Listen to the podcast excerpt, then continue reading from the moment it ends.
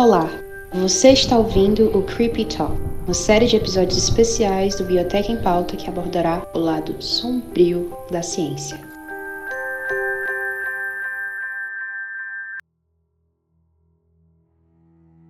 Seja muito bem-vindo, ouvinte.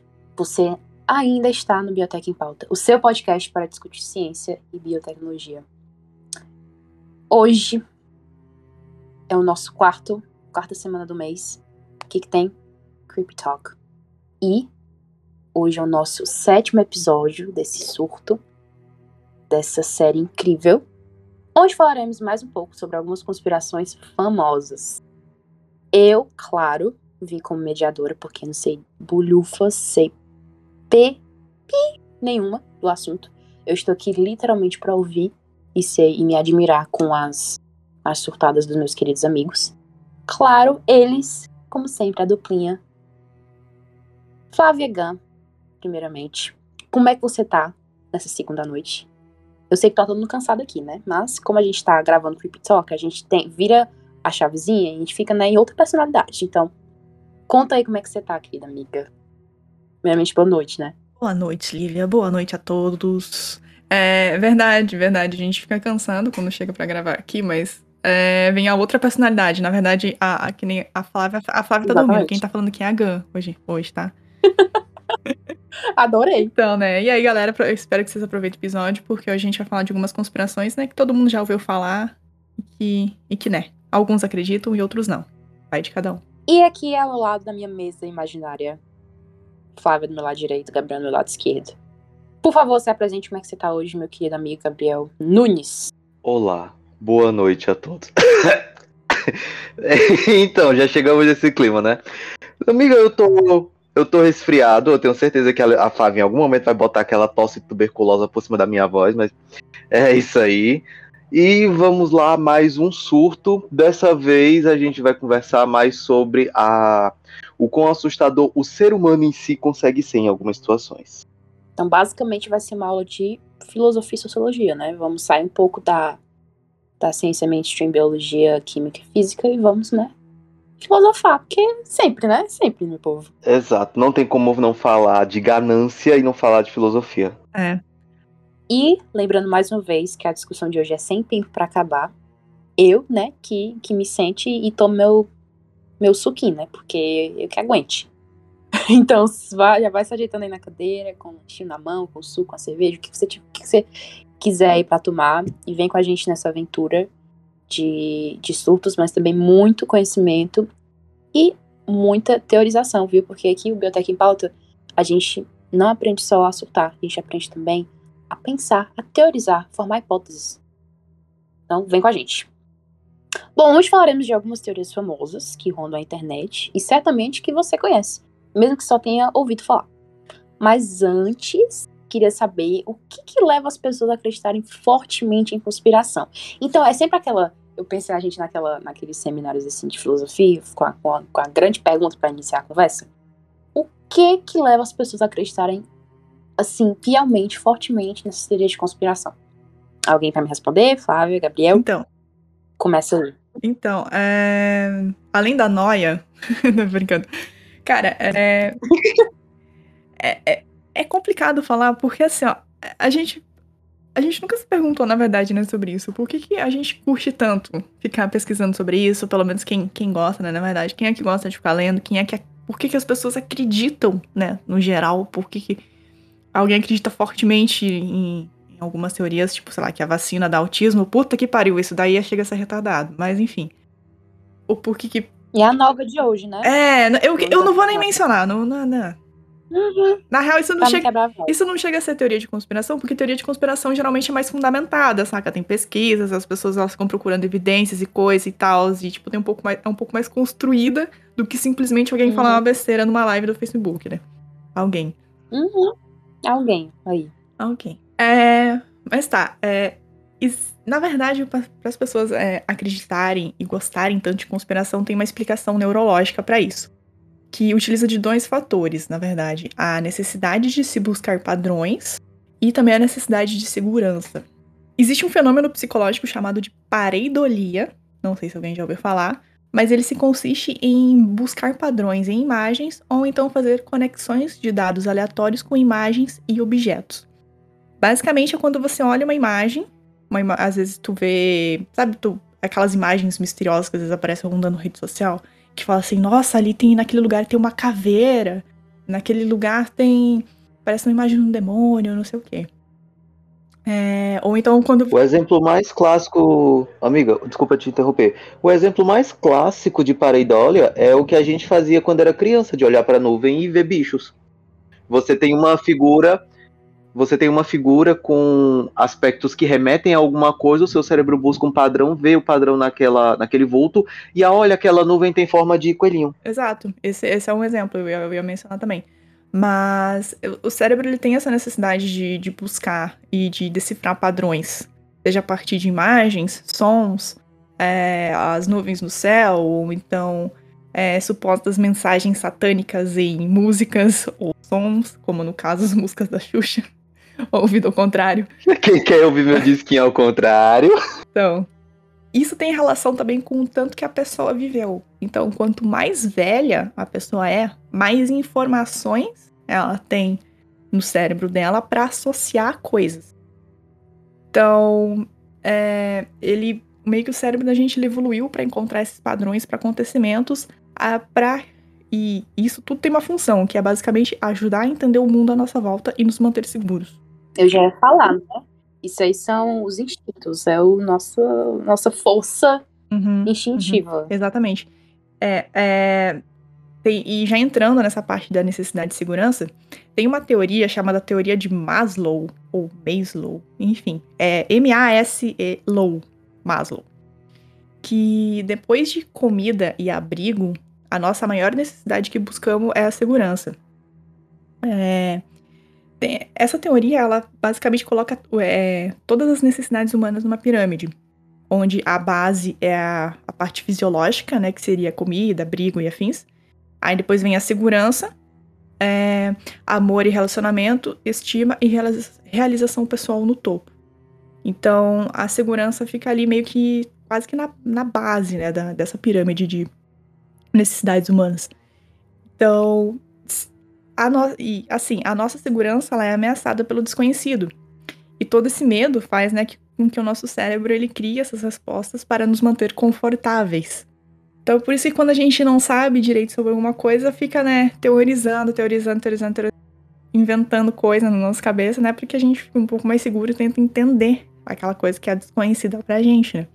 Segundo alguns, né, psicólogos, psiquiatras e afins, a gente não consegue avaliar uma ameaça conhecida e que não seja visível. Mas a gente, a gente conseguiu evoluir para reconhecer outras pessoas como ameaça. Então, assim, a nossa mente ela decide que um grupo oculto de indivíduos é responsável por acontecimentos ruins, agindo em prol de algum objetivo nefasto. Por exemplo, acontece alguma coisa, a pessoa já fala assim: ah, é, é maçom. É, porque assim, a gente não entende o que, o que acontece dentro de um grupo de maçons da maçonaria, né? Sendo que é algo simples, os caras só fazem reunião, são as pessoas ficam lá. Só que como a gente não, não sabe o que acontece, a gente já, opa, a gente já relaciona como, sei lá, algo oculto, algo que vai fazer mal. Ou então os Illuminati, que a gente nem sabe de fato, né, se existe, mas afim, a teoria dos Illuminati, que, tipo, ah, acontece alguma coisa de ruim no mundo, opa, obra dos Illuminati. Então, e essa ideia, ela, ela é e segura essa ideia de você meio que colocar uma resposta para algo, tá, algo que tá acontecendo. Isso é muito mais seguro do que simplesmente ser um monte, um monte de coisa aleatória acontecendo sem a gente entender, entende? Então. E ali também fala que quando a gente adiciona diferentes níveis de teorias da conspiração, um acima do outro, o nosso cérebro ele vai consolidando como uma racionalização. E isso tudo é ainda mais é, confirmado e é, deixado um pouco mais forte ainda por conta do senso de comunidade. Porque quando a gente faz parte de um coletivo e, e esse coletivo tem a mesma neurose que você, isso dá ainda mais credibilidade para aquela teoria. E você bota mais credibilidade naquilo. E assim, tudo isso somado também à convicção de que tudo acontece por uma razão. Entende? Então, as, então assim, é, essa coisa de segurança, senso de comunidade e a questão da, da, da, da pareidolia, pareidolia, afins, somado a, essa frase de tudo acontece por uma razão. Só que assim, na realidade a gente sabe que não é totalmente verdade isso de que tudo acontece por uma razão. Existem muitos eventos casuais por aí sem razão específica, entendeu? Só que o nosso cérebro não entende isso. Tudo tem que ter uma resposta, saca? Mas não é bem assim. Tem até, inclusive, um, um estudo bem legal que eu tava lendo, que é de um, de um professor da Union University, chamado Josh Hart, e ele entrevistou mais de 1.200 pessoas para ver se ele consegue encontrar um perfil de pessoas que acreditam em teorias de conspiração. É, inclusive, fica esse, esse, esse estudo dele é bem legal, fica de recomendação para a lição de casa para vocês que estão ouvindo. Quem tiver interesse de, de ler, ele não precisa ler né, o, o estudo, o artigo inteiro. Tem é, resumos em, em, sites de. É, eu acho que eu li no G1 um resumo sobre, é só pesquisar, é, tipo, no Google aí é pessoa, pesquisa sobre perfil de pessoas que acreditam em teoria de conspiração. Assim, não é querendo falar nada não, mas um resumo assim, já a galera que vota no Trump acredita que o Barack Obama não, não é no dos Estados Unidos, entendeu? E aquela conspiração, né, que, que ele não... Pra quem já ouviu... É eu, eu tava seguindo aí, depois tu meteu o Barack Obama, que para quê? Não, é que tem aquela teoria, tem aquela é, teoria, né, que diz que o, Barack Obama ele não nasceu nos Estados Unidos, né? E que torna a ilegítima a, elei a, a presidência dele, a eleição dele e afins. É sério? Sim. E quem acredita isso é a galera da direita dos Estados Unidos. Na real, como é que é? Os republicanos são de direita? Eu não lembro. É, republicanos, isso. Na real, os dois são de direita. Né? Mano, é dos, mesmo, dos, mesmos cria dos mesmos criadores de o voto eletrônico não é confiável, né? uhum, né? Uhum. Exatamente. Eu tô processando, mas beleza. Não, é, é aquele negócio. A pessoa surta e do que tava falando, né? Se tem mais gente que surta junto, vira uma verdade. É aquele negócio, semente tanto que vira uma verdade, né? Uhum. Loucura. Uhum. Isso. E é coisa é da cabeça mesmo. É realmente vo as vozes da cabeça, não é nem as vozes. É instinto. Sim, sim. Mas assim, você é, é uma coisa, né? Você se interessar por teorias e gostar de ler sobre uma coisa do que você acreditar fielmente em uma, né? Então, a única teoria que eu acredito, eu vou falar só na parte do Gabriel, que vai ser maravilhosa, que é a única teoria de conspiração que eu de fato acredito. Beleza, ansiosa. Mas, fora. Mas vamos lá, vamos oficialmente para nossa primeira teoria. Que, inclusive, só um parênteses aqui para os nossos ouvintes. Acho que eu sempre falo isso quando eu venho, quando eu venho mediar o, o Biotech, o, os episódios de Creepy Talk. Mas eu fico com medo quando tem um, um quando tem poucos tópicos. Porque eu sei que vai ser grande. Quanto menos tópicos, sabe? Maior. Aí, na lista só tem três tópicos. Aí eu fico assim, meu Deus, eu vou ficar aqui até meia-noite. Já tô preparando aqui, sabe? Amiga, amiga, ah, meu, meu, meu roteiro tá com 10 páginas. Meu o Deus. meu roteiro, o meu, o do Gabriel, não sei. Pois vamos isso lá. Que ainda, isso que ainda tá mais top. Eu fiz no. O meu eu fiz no bloco de notas, o bloco de notas não tem contador de páginas, mas eu rolo assim, a barra tá estreitinha. Hum. Pode mais. Pois vamos lá. Vamos oficialmente entrar no nosso primeiro, nosso primeiro tópico, nossa primeira teoria de conspiração. A farsa do Apolo 11. Então, primeiramente, Apolo 11 foi o que mesmo? O décimo primeiro filho lá da, daquela novela lá, A Cor do ah. Pecado. Ancho. Da Mamusca. Lembrei o nome. Eu só sei que, que foi alguma coisa que foi pro espaço. Só que eu não lembro o que era. Desculpa, Meu Deus, a missão pra lua, mulher. Uma coisa que foi pro espaço. A minha vontade de. Quê? Meu. Amiga, o Neil Armstrong e afins. Nem isso. Tu não tá ligada, não? Nos Apolos, teve vários. Esse foi o 11 que deu certo, foi o primeiro que deu certo. Meu Deus do céu, tu não. Não, peraí, peraí, tá. Resumindo. Eu vou falar agora sobre a, a teoria de conspiração que diz que o homem nunca foi para a lua.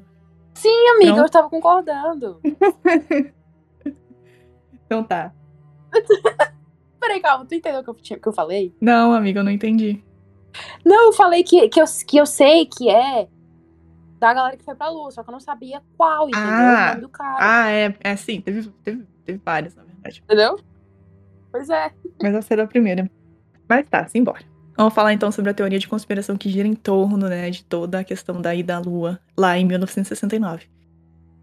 É, mais precisamente no dia 21 de julho de, do ano de 1969, o ser humano ele dava aquele pequeno passo na superfície lunar, encerrando assim, né, toda a corrida espacial que ocorreu durante a época da Guerra Fria. Mas, antes de falar sobre isso, tem muita história por trás, antes de, de começar no caso. Vamos voltar um pouquinho no passado, lá pelo ano de. da década de. Mil, o ano não, né? Na verdade, a década de 1940, onde estava acontecendo a Segunda Guerra Mundial que já foi muitas vezes mencionadas em programas anteriores aqui do Quirk Talk, né? Porque a gente, porra, segundo, sempre tem um dedinho na Segunda Guerra Mundial. E dos Estados Unidos, é, é, é os nazistas e a CIA. Imagina se juntam os dois, na verdade juntou, né? Mas enfim. É, os nazistas, eles desenvolveram na época um tipo de foguete. Não era aquele disco voador lá que o Gabriel mencionou no, no episódio sobre o UFO, mas esse foguete era chamado de V2 o, o V2 ele era tão potente que ele conseguia sair da atmosfera terrestre. E com isso, ele foi o primeiro objeto na história que deixou o planeta. Foi os nazistas foram os que conseguiram mandar é, o primeiro o primeiro foguete para fora do, do, planeta. Só que um detalhe bem interessante de mencionar nisso, tipo, ah, só deixou, deixou o planeta, né? Tipo, ah, foda-se, hoje em dia eu direto estão lançando satélite por aí afins. É, um detalhe é que, assim, a galera, na maioria, ela não tem noção de como é difícil vencer a força gravitacional e conseguir sair da atmosfera da Terra. É, precisa de uma potência do caralho para conseguir fazer isso. Então, os nazistas, na época, eles fizeram uma façanha incrível. Não dá pra tirar o crédito, né? Por mais que tenham feito muita merda, isso foi realmente foda pra caramba. É... O engenheiro responsável pelo V2 era chamado de Werner, Werner von Braun, que depois do fim da guerra, ele se rendeu e ele ganhou exílio lá nos Estados Unidos. Foi o que a gente já mencionou em episódios anteriores do Cryptalk, como que vários nazistas, nazistas foram parar no, nos Estados Unidos e na Rússia, na época da Guerra Fria. Ele teve grande papel no desenvolvimento do Saturno V, que foi o foguete que levou a nave do Apollo 11 para fora da atmosfera.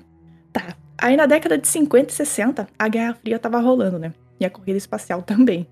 Então, os soviéticos eles estavam bem, mas bem na frente dos Estados Unidos. Até porque já no ano de 1957 eles tinham lançado o primeiro satélite chamado de Sputnik. E, e aí os Estados Unidos já ficaram ressabiados, né? De pensar assim, puta merda, os caras têm bomba nuclear e agora eles conseguiram lançar um satélite. Imagina o que, que eles vão né? Tipo, tamo na merda. Aí depois disso, eles lançaram também, logo depois, tipo, uns meses depois só, eles já lançaram o Sputnik 2.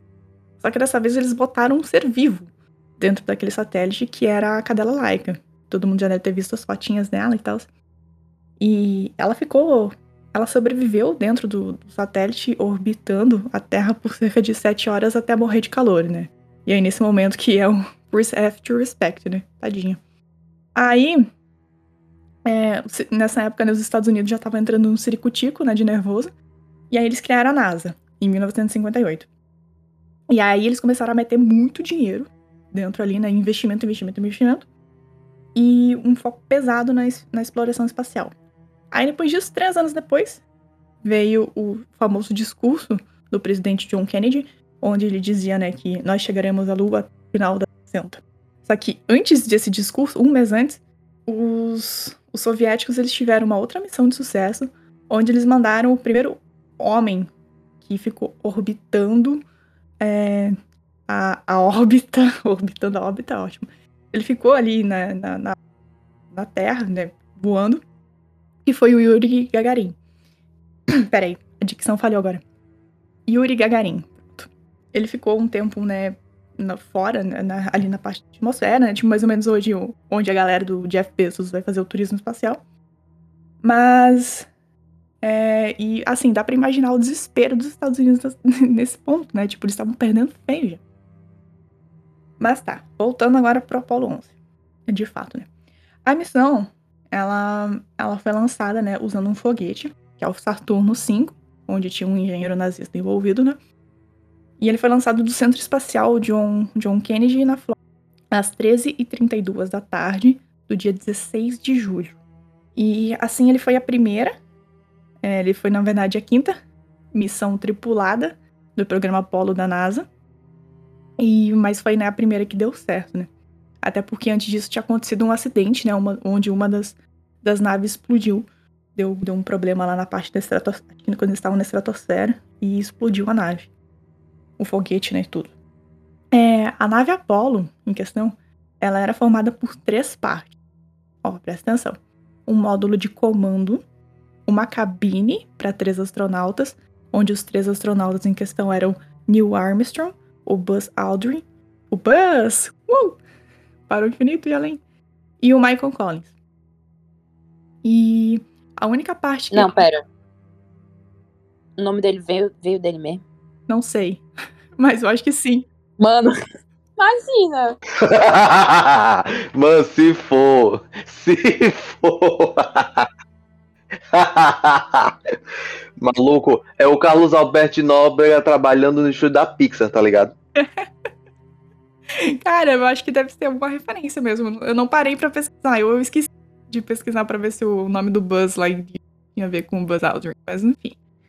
Beleza, eram três partes, né? O módulo de comando, a cabine e a única que é a única parte que retornou para a Terra, né, que foi essa cabine. E a e toda a parte da, do motor de propulsão, né, e afins. Que, né, ele se desprende depois que a nave consegue vencer a gravidade, né? E aí o foguete todo se desprende e fica com Deus, né, e volta para a Terra. Aí, esse esse módulo de, de comando, não, peraí, a cabine não, o módulo de comando, desculpa, ele era dividido ainda em dois estágios. Um para descer para a Lua e o outro para voltar da Lua, né? Tá. Assim, eu expliquei as partes né, do foguetinho de, para depois, né, chegar na, na, parte interessante, né, que eu quero falar para vocês. Aí o Neil e o Buzz que foram até a superfície da Lua, utilizando o módulo para descer, né? Que era um, um módulo, né, que era para voltar e para ir para a Lua, né? Foram, foram, né, com os dois, né, claro. Aí eles pousaram na Lua e eles passaram 2 horas e 30 minutos do lado de fora, coletando amostras e tirando fotos.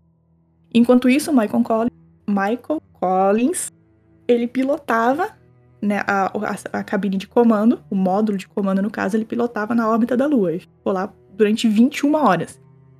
Que foi todo o tempo, né, que eles. que o, o Buzz e o Neil foram pra Lua. Aí eles ficaram, né, um tempo dentro do, do módulo, né, e tal. Aí depois eles saíram, ficaram duas horas fora. Aí entraram de novo, aí depois né, tiveram que sair. Todo esse processo levou 21 horas. E o maluco lá ficou pilotando o módulo nesse tempo todo, né? Na órbita da Lua. O maluco é brabo.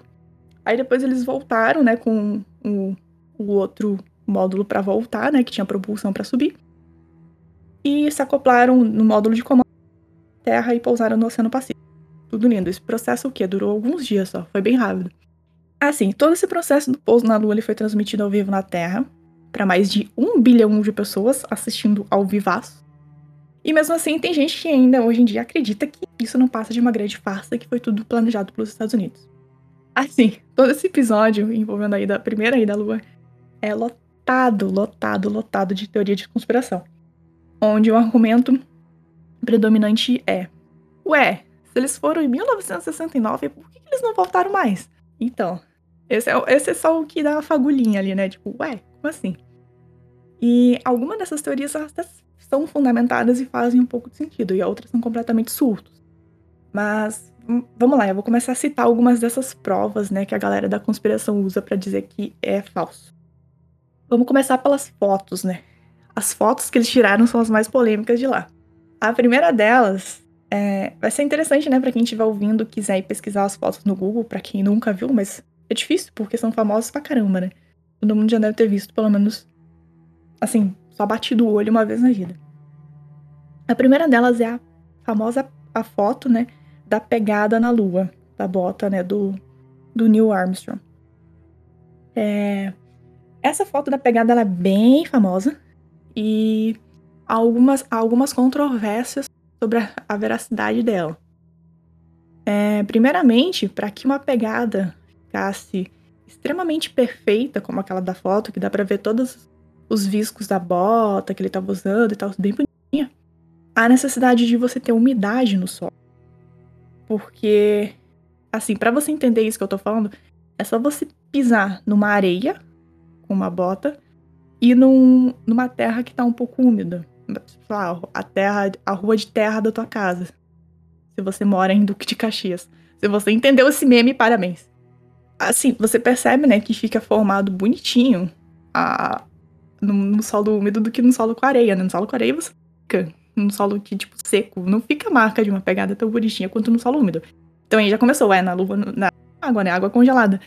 Mas não tem é, água para deixar o, o solo úmido, né? Então, tipo, ué. Como assim? Né? Já, já começa aí.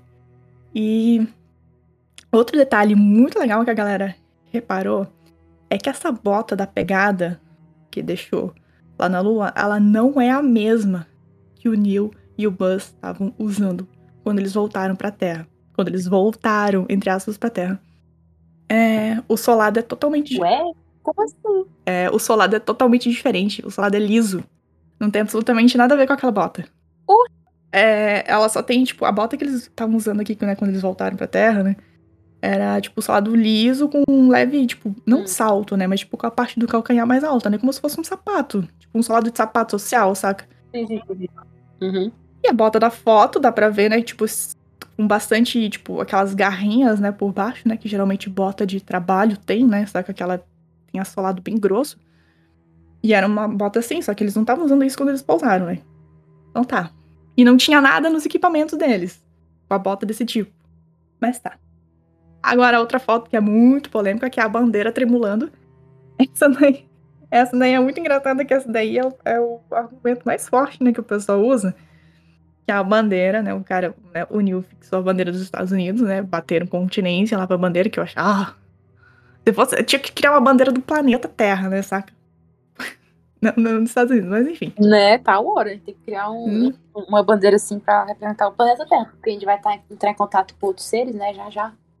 É, isso! Mulher, a gente não consegue se organizar. A gente não consegue se organizar em um único governo, quem dirá uma única bandeira. Pois então, né? Quando eles botaram essa bandeira no chão, é, dá pra ver, né, na parte de cima, na verdade, que tem uma haste na horizontal para deixar a bandeira como se tivesse um vento tipo, para deixar ela reta, né, na horizontal, né, para ela ficar tipo estendida, né, e não simplesmente colada no mastro. Mas ela tá balançando, saca? Tipo, ué, na lua não tem vento, como assim? Mas tá, da bandeira até tá suave, da bandeira eu acho menos ah, o menos, ah, foda-se a bandeira, maluco. Os outros são mais interessantes. Aí o terceiro, da, seguindo a linha das fotos ainda, né, que eles tiraram, é que não tem nenhuma estrela nas fotos. E assim, é, nenhuma das fotos tem estrelas no fundo, só tem a Terra e o solo da Lua e acabou. E escuro, breu, escuro. Tecnicamente, em um local que tem uma. que não tem, na verdade, uma atmosfera densa como a gente tem aqui na Terra, seria possível a visualização das estrelas de uma forma muito mais nítida e muito mais brilhante. E não é o caso ali, entendeu? Tipo, não, não tem estrela aparecendo. É, sem contar que tem em várias, algumas das fotos as sombras duplas, tipo os astronautas tendo sombra para outros lados, tipo, não somente para um lado, como é quando você tira, você tá dentro de um estúdio e tem luzes para todos os lados e você fica com aquelas quatro sombras no chão, saca? E também tem algumas sombras onde, por exemplo, no módulo, no módulo, né, que eles usaram para a sombra tá para um lado e a sombra dele está virada para o outro, como se, sei lá, tivesse dois sóis, né? Cassia Eller corre aqui. Então, as sombras são todas estranhas, uma para um lado, outra para o outro e assim. E aí tem um outro argumento que é muito bom e que é, realmente faz pensar um pouquinho, é que se precisa de uma propulsão do caralho para sair da Terra, como que eles conseguiram sair da Lua somente com o módulo? Ai, gente, não dá não. Essa daí não dá. É muito ruim. Mano. Ai, eu queria acreditar nessa, mas não dá. Sério. Eu juro, eu juro que eu li esse comentário esses dias.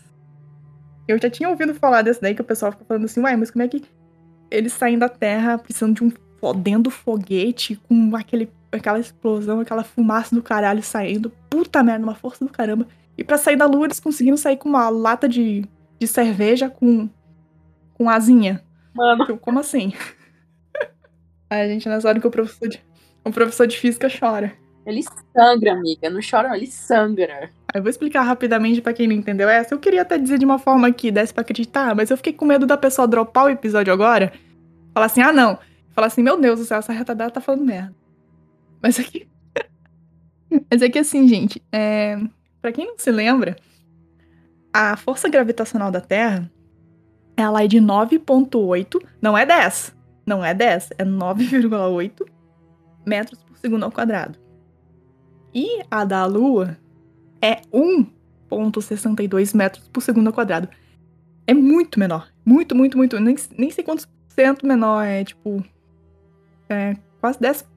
É só 10%? Não chega a 10%, né? Enfim.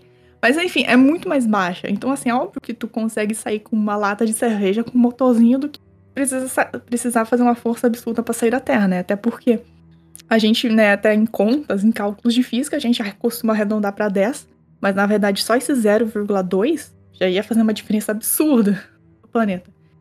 Então, é 9.8 na Terra e 1.62 na Lua, e é por isso que é fácil sair da Lua. Eu acho que é até por isso que é fácil ir para a Lua sem precisar de um monte de tarefa caiada, de um foguete enorme indo junto. Porque para sair de lá é muito mais fácil do que sair da Terra, né? Então, tipo, é muito mais tranquilo, né? Fazer todo aquele foguete ir até um pedaço e depois se desprender todo da nave e cair na Terra de novo, ou ficar orbitando, do que mandar todo aquele tareco junto, né? Ia ser muito mais difícil. Mas tá, como que começou toda essa conspiração aí? É, essa, essa, essa prova, entre aspas, é tosca pra caramba, né? Essa que eu falei da, da gravidade. Enfim, essa discussão, ela começou ainda na década de 70. Parece que é um surto coletivo de internet, mas não é. Ela começou na década de 70. Por uma única pessoa. Uma pessoa só foi responsável por todo esse fogo no parquinho. O nome dele é chamado de Bill, Bill Casing. E ele trabalhava numa empresa chamada Rocketdyne, que era a empresa que atua na fabricação do Saturno V, que foi o foguete né, que levou o Apollo 11 para fora da Terra. E essa empresa, né, ela, ela não fabricou o Saturno V, ela fabricou os motores responsáveis pelo foguete, os motores do foguete em si. E, e em 76, ele publicou um livro chamado We Never Went to the Moon, ou seja, a gente, nós nunca fomos à Lua. E nesse livro ele afirma que a chance de um pouso tripulado bem sucedido na Lua foi calculada em 0,7%, ou seja, muito baixo.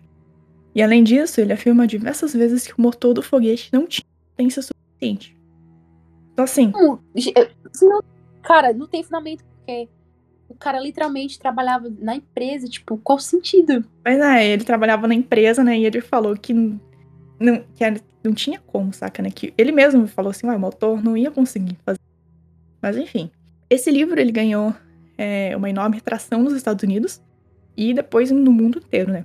E foi aí que começou a surgir grupos de, de conspirações e pessoas, né?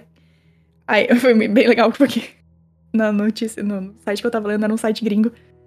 Aí no site falava assim: grupos conspiracionistas e pessoas com baixo nível de educação. É sério? Foram os mais suscetíveis. oh, mano. Foram os mais suscetíveis na teoria do Casey. Né, que afirmava ao povo norte-americano que que junto com agências como a CIA e o FBI foi responsável pelo pouso da Lua. Então, né, já começa aí. E aí, de acordo né, com o Casey, o foguete Saturno V ele realmente decolou. É real a imagem dele decolando, mas ele ficou orbitando a Terra durante os dias em que a missão estaria ocorrendo. Enquanto isso, a NASA ela teria montado um estúdio no meio de um deserto nos Estados Unidos para encenar a chegada à Lua. Esse cara, ele morreu em 2005 e curiosamente, no dia 1 de abril não quero falar nada. E ele, até o fim da vida dele, liderou diversos grupos de conspiração sobre esse tema. Entretanto, nos últimos anos, o negócio ganhou mais força ainda com a internet, né? Tipo, toda essa teoria ficou muito mais forte, né, com, conforme isso passou. E ainda na década de 80, a, um grupo chamado a Sociedade da Terra Plana acusou a NASA de falsificar os desembarques, argumentando que eles ah, não, mano, peraí. Depois, depois desse nome não dá mais pra levar a sério, não. Depois desse nome. Sim. Depois desse nome. Eu tava, eu tava quieta até agora. Eu tava quieta até agora em respeitar a Flávia Maluco. Mas depois desse nome, não, não pelo amor de é, Deus. Mano. Deixa eu terminar, deixa eu terminar. Ó, calma, calma, eu já ia, já ia no chão. Ó, em 1980, um grupo sério, chamado a Sociedade da Terra Plana, acusou a NASA de falsificar os desembarques, argumentando que eles foram encenados por Hollywood com patrocínio da Walt Disney, com base em um roteiro do Arthur Clarke, dirigido por Stanley Kubrick. O Stanley, pra quem não conhece, ele é um diretor foda pra caramba nos Estados Unidos. Ele tanto é que é o diretor do filme do O Iluminado. E ele foi responsável pela obra chamada 2001, Uma Odisseia no Espaço, que foi lançado em 68, um ano antes da ida pra Lua. E ele é um filme, né, que conta né, a história de uma galera indo pra Lua, e os efeitos especiais do filme são muito fodas e muito bonitos e reais pra época. É um filme muito bem feito. Então a galera, né, falou assim, uai, eles fizeram um filme, né, tão bonitinho, né, tipo, um ano antes de ir pra Lua, né, certeza que a NASA chamou esse maluco, né, pra gravar, né, a suposta ida pra Lua, né. E assim, né, percebe que eu fiz o foco de falar que foi a Sociedade da Terra Plana Mano. que falou isso, né. Só pra vocês verem a energia dessa e, gente, pra deixar claro, eu não. Eu não acredito nessa teoria. Eu acho ela uma bosta do caramba. Ai, E eu quis trazer ela pra vocês aqui, pra vocês verem, pra quem ainda cogita na hipótese de acreditar isso, pra vocês verem os níveis das pessoas que conspiram contra isso, né? mancho, o que me indigna é terraplanistas em quantidade e nível intelectual bastante pra conseguir se organizar em uma sociedade. Exatamente. O surto é tão grande que eles conseguem literalmente formar um grupo, entendeu? Sim, sim, cara, sim. E assim, para todos esses tópicos que eu falei, essas evidências, tem uma explicação muito simples por trás pra falar assim, não, gente, não é isso. Primeiramente, deixa eu só falar um negócio antes de esquecer. Lembra do carinha que trabalhou na Rocketdyne e falou que seria impossível do foguete sair e tal, os cálculos não permitiam, não sei o quê? Mano, ele não era nem engenheiro, quiçá cientista da empresa. Ele só trabalhava na empresa. Ele, tipo, era, sei lá, pessoa do. O estagiário ali, saca? Tipo, a pessoa que tá no escritório. Ele é o zelador. Isso. Ele é o zelador. E nenhum outro funcionário corroborou com os argumentos dele. Nenhum outro. A galera que era engenheiro, cientista e tal. Tipo, foi foda-se. que ele lançou um livro. Ai, meu Deus. Que E não é só um. agonia. Não é só um, tem vários livros falando sobre isso. Eu já ia dizer, ele, ele lançou um, pronto, vendeu um. Acabou. Não, tem um monte. Pra fazer dinheiro, né? Um monte. Deus do céu, que agonia. Ó, mas segundo, ó, eu vou falar um pouquinho das outras evidências pra se um dia vocês ouvirem alguém falando isso, vocês já conseguirem refutar, entendeu? Ó. Por que que tem pegada se não tem umidade? É porque assim, meu filho, o solo da lua não é areia e não é terra seca. Ele é um tipo de rocha chamado de silicato, em que é uma rocha, tipo, são rochas, na verdade, moída bem fininha. Tipo, elas são bem fininhas e, que se- e com isso ela se compacta muito no vácuo. Então ela fica, tipo, amassadinha, assim, tipo. É um negocinho. Até, tipo, na gravação, o Neil, Neil Armstrong, ele fala que, que ele parece, tipo, na hora né, que ele tá andando lá e tal, ele fala parece que ele tá pisando em talco. Porque ela é super compacta e fininha. Então é super simples ficar uma pegada daquelas. E como não tem vento, né? Não, não deveria ter, não tem vento. Não... Maluco, o, é, o, a, a pegada tá lá ainda, até hoje. o piso da lua é só resto. É um corpo celeste que tá sempre recebendo porrada, tá sempre recebendo cometa, meteoro, essas coisas. Não mais, né? Mas durante a formação. Tecnicamente. Mas é. Mas hoje em dia ela. Durante a formação ficou. Durante a formação ficou, ninguém varreu, então o pó continua lá. É, o pó tá lá ainda. E. Tanto é que, né, a formação dizem que ela é um pedaço da terra, né? Mas enfim, muito louco. Mas. Mas é, é um pozinho super fino, tipo, extremamente compacto. Não é nem pedaço da terra. Não é nem pedaço da terra, era irmã da terra. Eu já vi essa. O estudo e a simulação e achei bem interessante. Se Seriam planetas gêmeos que um que se chocaram contra o outro.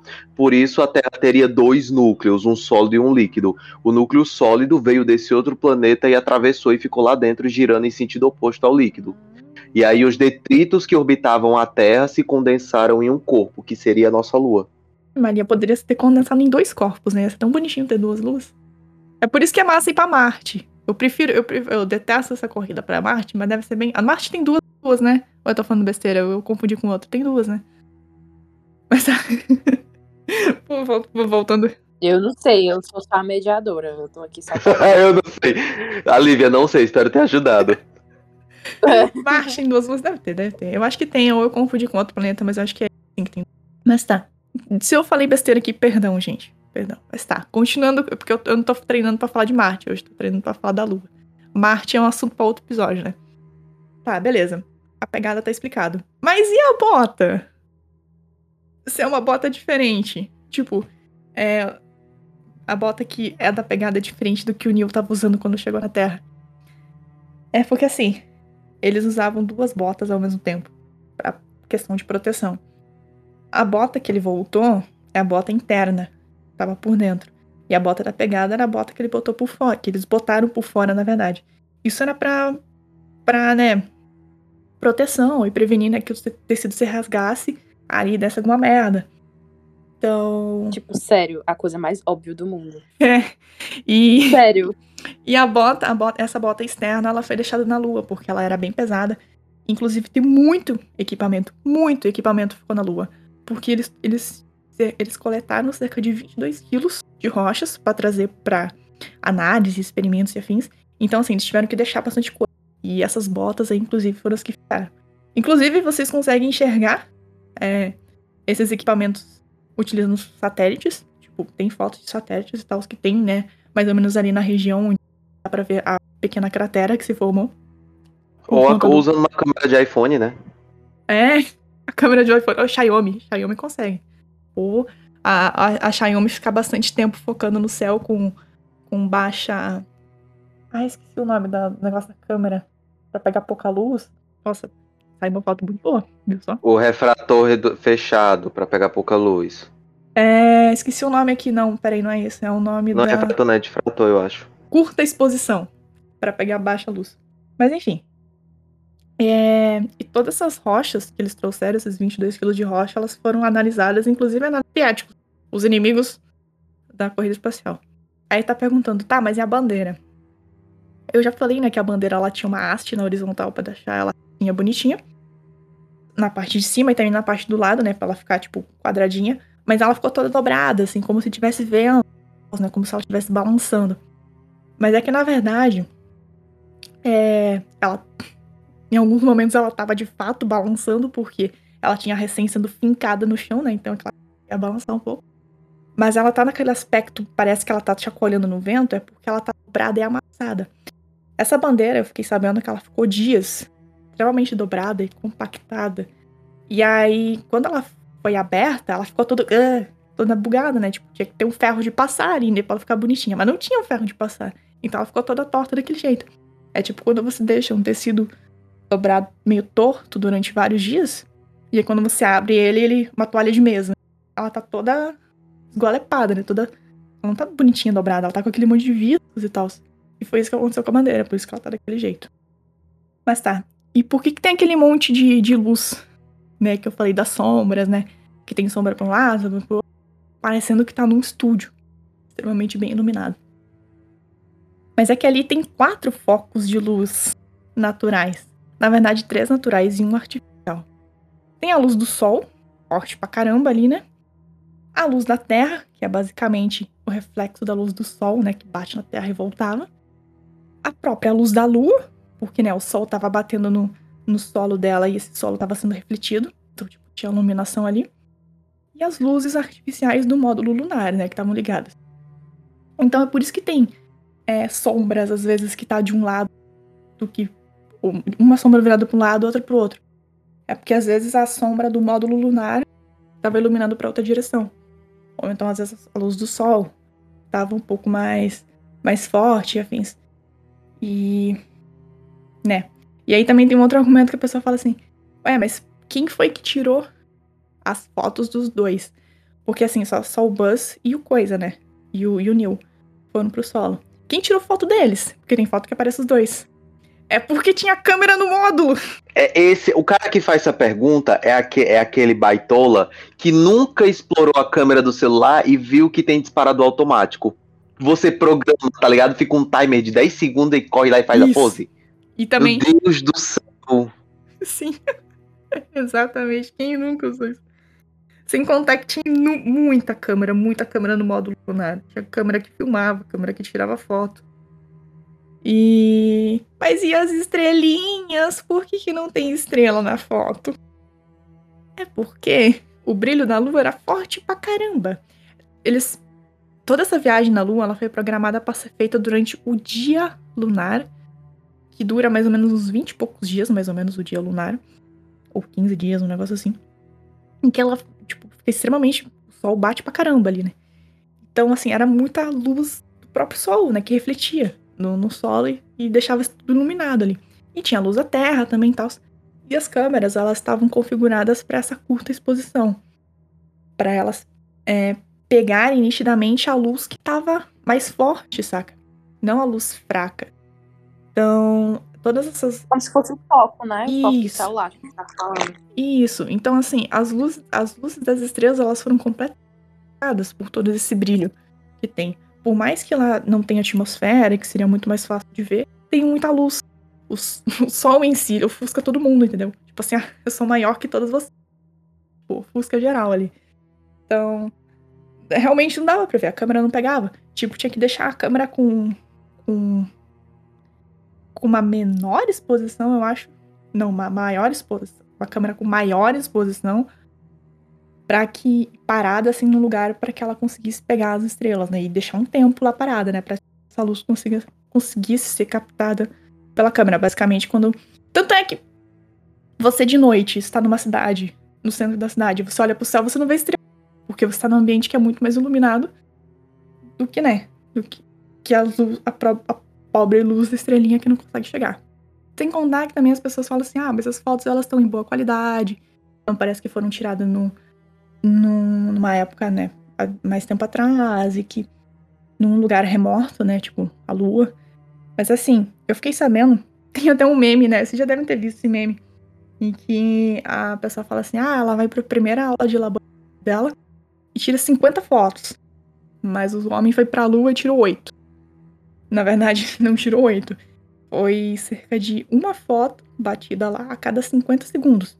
Então, assim, eles ficaram duas horas e meia. A cada 50 segundos tinha uma foto sendo tirada. Só que a NASA só divulgou as melhores. Então, por isso, ah, só tem oito fotos. Não, tem foto pra caramba.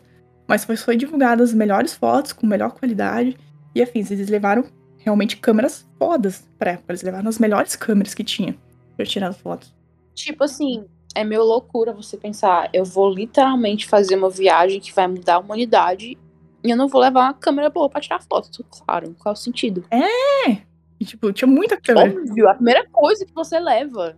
É, e tinha muita câmera. Cada um tinha uma câmera, tinha as câmeras do módulo. Enfim, tira foto pra caramba, só que só foi divulgada as melhorzinhas, né? Então, tipo assim, se a cada 50, a cada praticamente um uma foto foi divulgada só 10, 8, 10 fotos. Tipo, poucas fotos ficaram boas mesmo assim. Assim, é, existem o que fode, né? Em toda a questão que eu falei, né? O senso de coletivo e afins. É que assim, a, as pessoas elas acreditam realmente que foi uma farsa isso, porque é, é só você olhar para toda a situação política da Guerra, da, da Guerra Fria. Tipo, os soviéticos eles estavam mostrando um grande domínio sobre toda a tecnologia tanto nas armas nucleares como na corrida espacial. Eles já tinham satélites, mandavam humanos para dar rolê na órbita da Terra, da Terra, né? Tipo, turismo espacial, né? Chupa Jeff Bezos. Então, era nítido, né, que os Estados Unidos eles deveriam estar tá se tremendo assim loucamente, feito chihuahua, assim, ah, e que eles queriam sair por cima a todo custo, né? Então, nesse caso, é até fácil você imaginar, né, que eles realmente inventaram toda essa história de ir pra Lua, sair por cima da carne seca. Mas também você tem que pensar que o ser humano extremamente competitivo. Então, assim, é muito mais. Eu, é muito fácil também de você acreditar que, que a ida na Lua foi real, sim, simplesmente pelo fato de que o ser humano é competitivo. A gente detesta perder, né? A maioria, né? Todo mundo detesta perder, na verdade. Tem a oportunidade de sair por cima de ganhar, a gente gosta.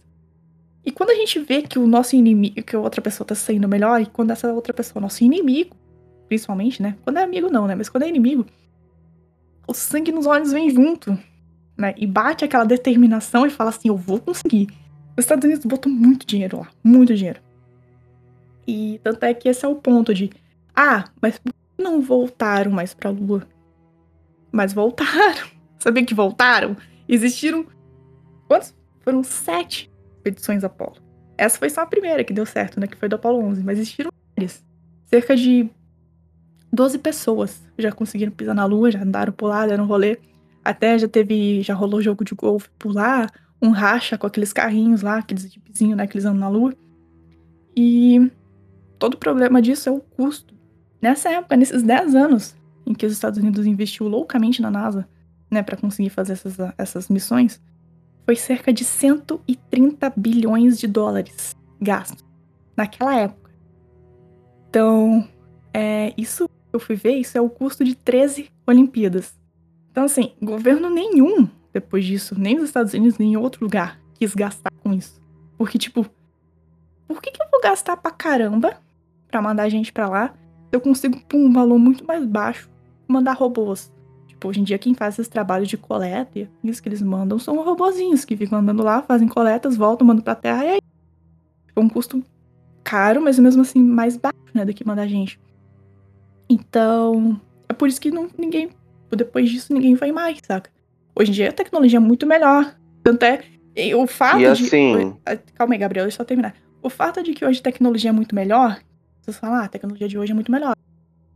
Sim, por isso que eles mandam robôs, porque dá pra controlar daqui da Terra. É muito melhor nesse caso, muito mais evoluído. E tanto é que hoje em dia o investimento para isso para né, de novo, né, se voltar para ir para a Lua ou ir para Marte, ele vem todo de empresas privadas, porque o governo não quer mais investir com isso. E só para vocês ficarem sabendo, agora em 2024 vai ter né, a próxima operação para a Lua que vai se chamar Expedição Artemis. Na real até 2024, né, que eles querem de novo ir para a Lua. Mas não sei, né? Pode ser antes ou depois. Só fazer um complemento que tipo Outro motivo pelo qual ah, não é tão mais urgente ir para a Lua. Tem uma coisa na ciência que é a economia de recursos. Pra, tem gente que deve achar que fazer ciência é tipo o laboratório de Dexter, tá ligado? Tem milhares de equipamentos que tu pode sair fazendo a porra que tu quiser. Não é desse jeito, bicho. Se você já entendeu como é que funciona uma coisa, não tem por que você continuar estudando ela com a mesma intensidade. Então não tem necessidade de Apolo 27, Apolo 34, Apolo 72, é. se a gente já sabe que o homem consegue até a Lua. Exato. E mesma coisa, tipo, se precisar ir, manda um robozinho. O robozinho não vai ter problema, tipo, de ter uma. De, de, não vai precisar de alimento. Ele tem placa solar. Taca ele lá. Muito mais barato, muito mais tranquilo. Não precisa cuidar da saúde dele. Se vai se explodir. Explodir um negócio desse aí, beleza, a gente perdeu um robô. A gente não perdeu vidas, né? Então, assim, muito mais tranquilo. Mano, imagina. Enfim, gente, esse aí só foi só pra falar assim, se você acredita nisso, pelo amor de Deus, vai ler uns livros. Que não seja o livro do, do maluco lá que não era. que era secretário, que era atendente do, do, do saque da empresa. Moral da história. Vão ler os livros dos cientistas, galera. Vão escutar os cientistas. Por favor. Não, e eu. E foi incrível que, tipo assim, eu tava, a Flávia tava falando com uma intensidade como se fosse verdade, né? Então, eu tava assim, caraca, mano. Se uma pessoa chegasse, não sobre o Apollo 11, mas sobre qualquer outra coisa, com essa intensidade, com essa firmeza, com essa convicção, eu acreditaria. Porque eu começaria a entrar no surdo da pessoa, que é toda a questão aqui, né? Tem toda a questão política jogada de, de mídia e tudo que faz a pessoa acreditar. Eu fiquei assim, transformada. Quando a Flávia começou a rir, que foi que eu entendi, que eu fui entender que não, pera. Ah, tá. Sociedade da Terra plana. É, tipo, Mas é que... caralho, nada a ver. Não, mas é que assim, não, faz sentido. Tem coisas que, se você olhar toda essa questão política e tal, e começar a pensar assim, faz sentido. Mas aí você começa a ver os argumentos da galera e fala assim, ai meu Deus. Aí fica difícil. Não sei, não sei. Vai que é verdade. Vai saber. Mas eu não acredito. Eu, eu, eu não acredito que, que foi uma farsa, não. Eu acredito que sim, é real. Foi tudo. Aconteceu tudo bonitinho e é isso aí. Com certeza, até porque. Pode ser. Pode ser, mas eu não acredito. É, cara, a gente vive num mundo de probabilidades. Então, tipo assim, pode ou não acontecer. E se acontecer, você tem provas, é porque foi, cara. É zero ou um. É. Mas enfim, fechando, quem já tá aqui, fazendo um programa. Fechando. Desculpa, me estendi, me estendi. não, tranquilo, você tá dizendo, né? Agora fazendo nossa paradinha obrigatória de todo episódio, para fazer a merchan, que sempre amamos, né? Se você gosta de gameplays de qualidade, como mesmo o Piados daqui, e quer continuar nos apoiando, então corre lá na Twitch e seja sub do nosso canal. Fazemos lives de terça a sexta com jogos variados, tendo biotech ou não, né? Terrorzinho, multiplayer, tem até The Sims, galera. Então se você gosta, se você curte, corre lá. E uma novidade. Quem é assinante da Amazon Prime pode dar aquele subprime totalmente de graça. Então você consegue nos ajudar, mesmo sendo é, já assinante. Então, corre lá, dá aquele nosso, dá aquele nosso apoio e seguimos adiante com o programa. Tá. Fechamos a questão do Apollo 11 e toda a farsa, né, suposta farsa que pessoas por aí, né, surtam e falam. Vamos para o nosso segundo tópico, que só o título já me deixa assustada. Porque é AIDS e suas conspirações. Agora eu vou sentir que a gente vai assim entrar num submundo que só existe na cabeça de pessoas que têm algum problema mental. Então, arrasa, Flávia. Me, me arrasa, me, me deixe emocionada. É, pra quem não sabe, o vírus do HIV ele começou a se espalhar ali pela década de 70, no continente africano, primeiramente, né? E, e, ele matou já milhares de pessoas pelo mundo todo, somando cerca de 37 milhões de vidas perdidas até o final de 2020. E ele é responsável por mais ou menos 15 mil novos casos por dia. Uma puta de uma pandemia, né? Se para pra pensar. E eu sei que vocês ouvem a, né, a palavra pandemia e já bate aquela tristeza, né? Já bate aquele nervoso, aquele negócio, aquelas lembranças de guerra do Vietnã na nossa cabeça, mas a AIDS, assim como o Covid, ela tem inúmeras conspirações acerca de sua criação, né? Ou de onde veio o vírus, e também da cura. Pra quem não sabe, né, ela é uma doença autoimune que infelizmente ainda não possui uma cura definitiva nem vacina. Basicamente é só um tratamento para diminuir sintomas e melhorar a expectativa de vida da pessoa, né, do contaminado, enfim. Mas onde veio? É, assim, ó, no final da guerra, da onde que veio as conspirações, né, com a AIDS, né, primeiramente. Ali no final da Guerra Fria, de novo a Guerra Fria, é, na época em que a doença ela se espalhava pelo continente africano, em época de apartheid, fins, um monte de coisa, os soviéticos começaram a acusar os Estados Unidos como culpados, afirmando que o país havia criado o vírus para controle populacional dos negros na África do Sul. Porque, como eu disse, estava rolando o apartheid. Né? Então, né? Há outras teorias também que dizem que é, o vírus. Comentam né, que o vírus ele foi criado pela CIA, e outra dizendo que ele foi criado pelos nazistas, com o intuito de ser usado como uma arma biológica. Eu discordo de ser uma arma biológica porque a arma biológica, tecnicamente, teria que estar rápido ou pelo menos contaminar rápido de fato, né? E o vírus da AIDS leva um tempão para que né, comece a realmente dar um, dar um efeito. E nem é ele que mata, né? A pessoa morre por conta de outras doenças, né? Já que a imunidade fica muito baixa. Mas tá. A ideia, né, mais forte era de que é, ela realmente foi disseminada pelos Estados Unidos, né? Foi essa, essa teoria criada pelos soviéticos. E ela foi disseminada por uma, por uma operação especial soviéticos, que era chamada de Operação Infection, que era realizada pela KGB, ali no final da década de 80.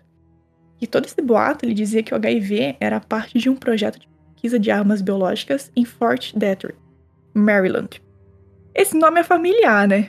Se você já viu os episódios de Cryptal, que a gente já falou Fort Detrick, lá no episódio número 3, que é onde rolou lá, no, na real, no Fort Detrick, rolou alguns experimentos do MK Ultra. E esse local ele também foi responsável pela criação de algumas armas biológicas. E ele existe até hoje. Foi divulgado primeiramente por meio de uma tirinha e que foi publicado em um jornal indiano no ano de 1986, né, acusando né, os Estados Unidos de ter criado a, o vírus. E a União Soviética usou dessa tática né, para buscar prejudicar a credibilidade dos Estados Unidos e fomentar o anti-americanismo, e também né, criar várias tensões nas bases militares dos Estados Unidos presentes pelo mundo inteiro, né? Bom, o que se sabe até então, né, é que o vírus ele se originou a partir de uma mutação, né, de um vírus que infectava símios, macacos. E a primeira infecção acredita-se que tenha ocorrido ali na década de 20 e que o vírus entrou em contato com o humano, sofreu mutação, porque tem alguns indícios de que o vírus original ele havia sistema imunológico da pessoa, né? Então esse vírus sofreu uma mutação, né? Pra dar uma, uma dibrada ali no, no, no sistema imunológico. E todas as, a maioria das descobertas feitas sobre HIV foram feitas ali mesmo na década de 80. E já foi até nessa época foi falado, né, que era impossível de que esse vírus tenha sido criado em laboratório. Mas assim, né? Mas foi eu, eu tava pesquisando o negócio e um negócio me chamou muita atenção. É, a Rússia, né, dizia, né, que os Estados Unidos criaram esse vírus, né, ali, né, para controle populacional dos negros lá. Beleza, essa parte pode ser até, tipo, nossa, que, que estranho. Mas, assim, tem um documentário muito louco que foi mencionado isso sobre o controle populacional na época do apartheid. É, esse documentário é chamado de Cold Case Hamarskov. Misericórdia, deixa eu pegar o nome do, desse negócio e jogar no site. É Hamarskjold. É um nome. É um nome. É... Olha, eu já falei duas vezes, né? Às vezes. É ah, isso daqui. Não, é. É norueguês, sueco, dinamarquês, enfim. É Cold, sim, sim. Cold Case Hammarskjöld, enfim. Tá, foda-se. Esse documentário em questão, ele conta uma história de um misterioso acidente de avião que ocorreu no que hoje é o território da Zâmbia, no ano de 1961.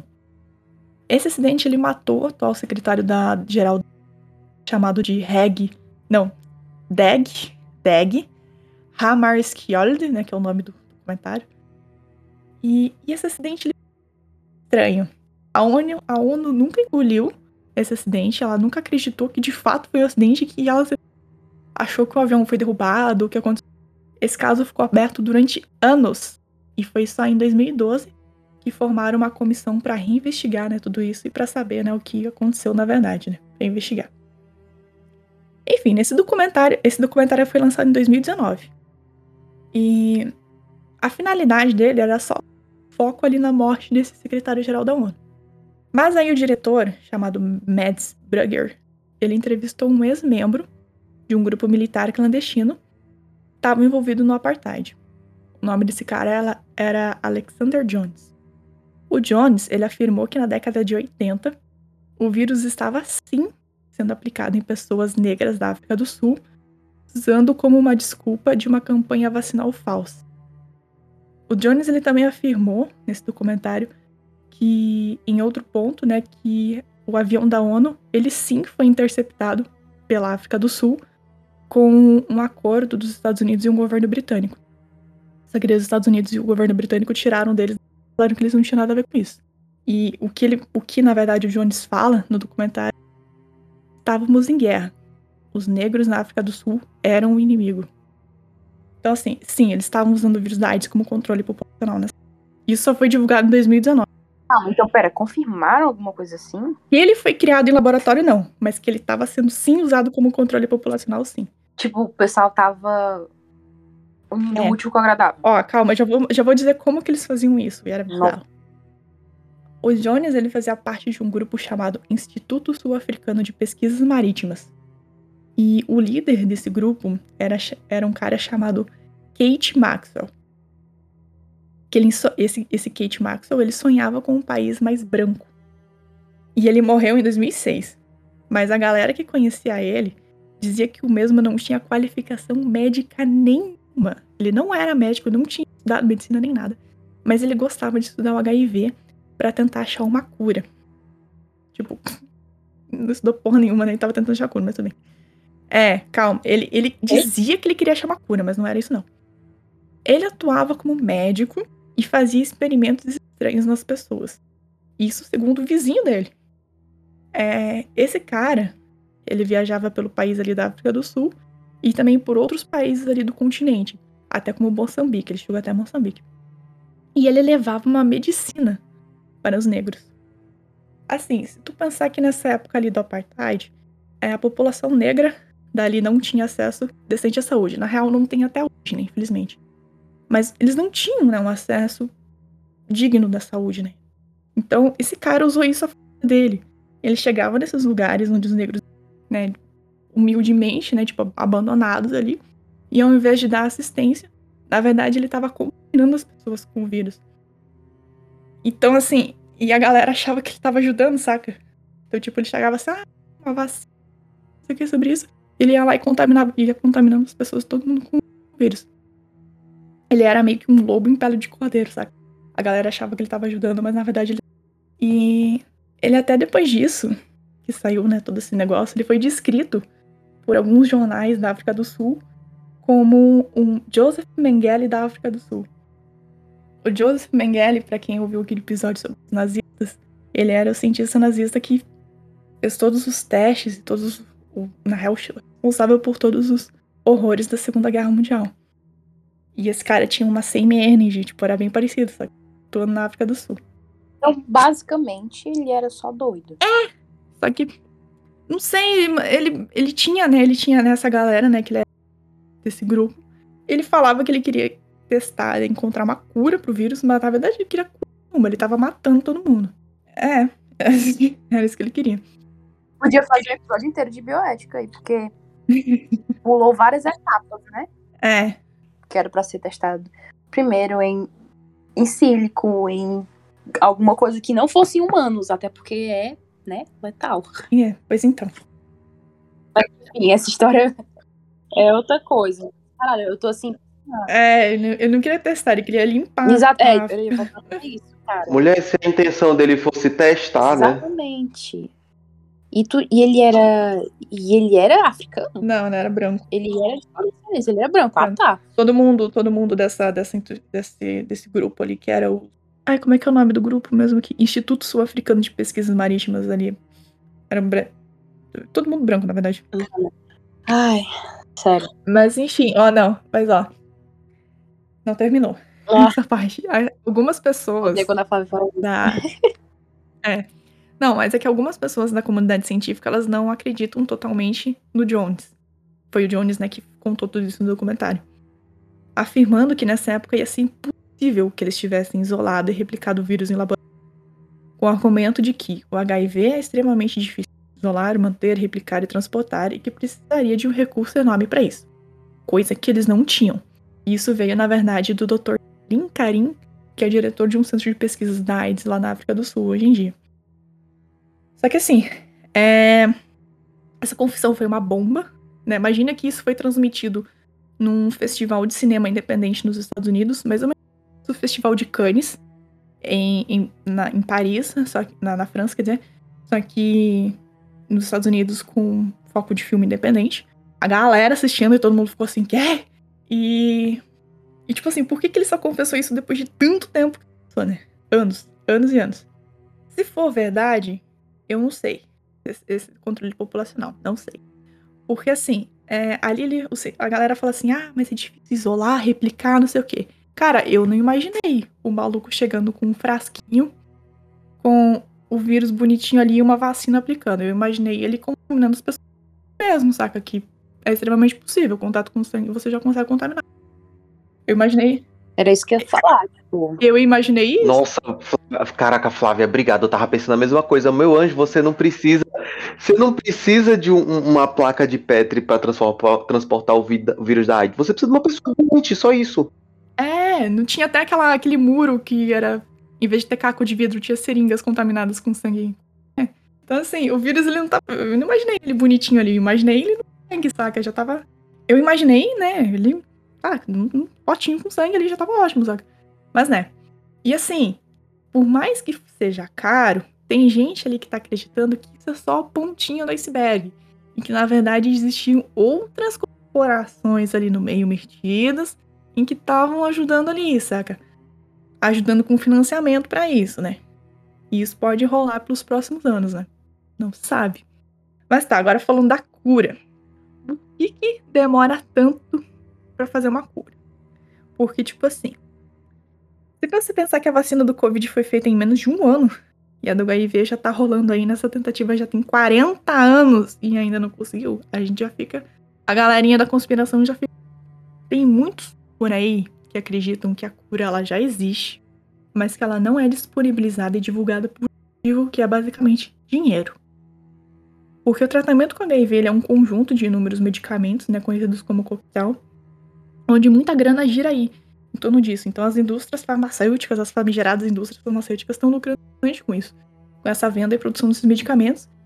E elas não querem que tenha uma cura, porque senão vai tirar o lucro delas, aí vai tirar uma boa parte de grana que elas recebem, né? Isso até faz sentido de se pensar, mas assim, é... o HIV é um vírus bizarro, mano. Ele é um negócio totalmente diferente de todos os outros vírus que a gente tem por aí. Ele é muito complicado se criar uma vacina. E daqui a pouco eu. Mas antes disso, é, queria falar um pouquinho como tá, né, a, a evolução da pesquisa, né, onde é, nesses últimos anos a pesquisa deu muito, e há diversos testes sendo feitos pelo mundo, né, com diferentes táticas para se curar a doença. E eu só pesquisei rapidinho mais ou menos o que que tem. Eu encontrei cinco, assim, tipos diferentes de cura que eles estão tentando fazer. Que um deles é um coquetel com somente um remédio, um medicamento com um medicamento com cinco antirretrovirais, sal de ouro e nicotinamida, uma vacina para soropositivas, um tratamento com células tronco e um tratamento com terapia gênica e nanotecnologia. E tem muitos outros. Tem muita opção, muita opção. Só que assim, tem uma coisa muito semelhante quando você lê nessas notícias e nesses estudos, que é uma frase assim: um paciente reagiu muito bem e nos outros 50 não teve efeito nenhum. E agora vem a explicação do que o, o vírus é tão difícil de tomar vacina. É porque assim, ó, tem 40 anos de estudo, só que essa desgraça, ela é muito variada. Existem muita mutação, mas muita mutação mesmo. Ele é, ele é até que, ele, no caso, é categorizado como um vírus hipermutante e crônico. Ou seja, ele fica ali no organismo para sempre. E como ele fica muito tempo no organismo, isso permite que novas variantes surjam no mesmo indivíduo. Ou seja, a pessoa pode estar infectada e ao mesmo ela pode estar infectada ao mesmo tempo por várias variantes. Tipo, entrou um vírus no corpo, ele fica um tempão ali e ele mesmo fica se variando ali e criando novas variantes. E uma pessoa pode estar contaminada, sei lá, com duas, três, quatro, cinco variantes diferentes. Então, tipo, sei lá, tem cinco vírus diferentes no corpo. E quanto mais tempo essa pessoa leva para saber que está infectada, mais dessas variantes são produzidas no corpo dela. Então, por isso que tem algum tratamento que ele é só eficaz para uma pessoa e para as outras 50 não faz efeito nenhum. Porque para aqueles, para aquilo lá deu certo, mas para os variantes não deu. E outro fator cagado dele é que ao invés de ele ter uma proteína de membrana normal, como por exemplo a proteína S do COVID, que é tranquila dizer ali, ele tem dois caralhos de duas fodendos gli glicoproteínas extremamente complexas, que deixam os linfócitos do corpo fusos. Eles não por isso perdidaços ali. Então, assim, ele já, já tem uma maquinaria foda pra caramba de mutação, e ainda ele tem um sistema na membrana dele extremamente complexo pra ser reconhecido pelas células de defesa do corpo. Então fica foda. Mas tá. Lembra que eu já comentei de um avião, né, que caiu. Mas sabiam que tem um outro avião que caiu aí nessa história toda? Eu não sei se vocês lembram, mas em 2014 rolou dois casos bem atípicos de quedas de avião no, no mundo, envolvendo a, Ma a Malásia Airlines. A Malásia Airlines. Onde primeiro foi em março, né, que sumiu, um avião desapareceu. Ele ficou, tipo, sumiu do radar e foda-se, nunca mais ninguém achou. Eu acho que levou, tipo, ah, Levou um pouco mais de um ano pra acharem aquele, aquele avião que caiu no mar. E em julho, se eu não me engano, caiu mais um avião também na Malásia, dessa vez em território, em território é, ucraniano, russo, mais ou menos. E nesse avião tinham 100 cientistas e especialistas no estudo da AIDS no mundo, e que eles estavam a caminho de uma conferência internacional sobre a AIDS que ia acontecer na Austrália naquele ano. É, todo ano tem essa conferência e naquele ano ia ser na Austrália. É, e dentre os mortos também estava o holandês Joe Planche, de 60 anos, que era reconhecido como um dos maiores especialistas sobre a doença no mundo. É, esse cientista ele dedicou cerca de 30 anos da vida dele estudando o vírus HIV e, e ele ficou mundialmente reconhecido por defender a diminuição dos custos do tratamento para os países mais pobres. Então ele era meio que o Robin Hood do, do medicamento. Mas, enfim, relatos iniciais do, do governo ucraniano, é, eles informaram que a aeronave não simplesmente caiu, e sim de que ela foi abatida numa altitude de 10 mil metros de altura por um míssil terra-ar que foi disparado de um sistema de mísseis Buck, um tipo né, de, de armas e afins. Ali nessa região, no leste da Ucrânia, estava rolando meio que uma rebelião. E as duas partes da rebelião, elas falavam, tipo, cada uma falava assim: Ó, oh, eu não fiz isso não, eu acho que foi eles, né, os inimigos ali. E a outra parte também falava, não fui eu não, foi eles. Ou ficavam se acusando, tipo, não, foi, foi ele. Aí nisso, também já entrou o serviço secreto dos Estados Unidos. E aí a galera da Rússia já tava falando assim, não, foi os Estados Unidos. Os Estados Unidos falou, não, foi a Rússia, foi a Ucrânia e tal. Essa galera, né, quem foi que derrubou o avião. E aí, principalmente, os, os norte-americanos, na verdade, estavam é, acusando a própria Rússia. Por, a Rússia não, a própria Ucrânia, por ter derrubado o avião. Mas tá. Em 2014, ainda no, uns meses depois, um, um relatório. Agora eu vou ler a parte do relatório, na verdade. É um relatório preliminar do acidente foi divulgado no Conselho de Segurança da Holanda, em que a, a conclusão foi que não houve evidência qualquer de falha técnica ou operacional com a aeronave e a tripulação. Considerando os danos encontrados em partes da seção dianteira da aeronave recuperados dos escombros, uma grande quantidade de objetos com alta energia de impacto atingiu extremamente o avião, eternamente o avião. Os danos resultantes desses impactos provocaram a perda de sua integridade estrutural, causando a queda. O tipo de dano, os tipos de danos observados não eram idênticos com os danos causados por falhas estruturais dos motores ou dos sistemas da aeronave. O fato de haver muitas partes da estrutura encontradas em uma extensa área levou à conclusão de que o avião se desintegrou ainda no ar. Em 2016, um novo relatório foi divulgado após uma longa investigação, no qual procuradores internacionais chegaram à conclusão de que o míssil que abateu o voo foi de origem russa. E aí o relatório indica o, local, o local exato do lançamento do míssil foi disparado do território ucraniano controlado por rebeldes separatistas da pró-Rússia, perto de Pervomaisk, que fica a 6 km ao sul de Snizhny, o relatório ele também mostra que o, sistema de mísseis foi transportado da Rússia para a Ucrânia e posteriormente retornou à Rússia, depois do acidente. E a investigação concluiu o total de 200 entrevistas, testemunhas, 5 mil, 500 mil fotos, vídeos e afim. E foram quatro pessoas acusadas no total, três russos e um ucraniano.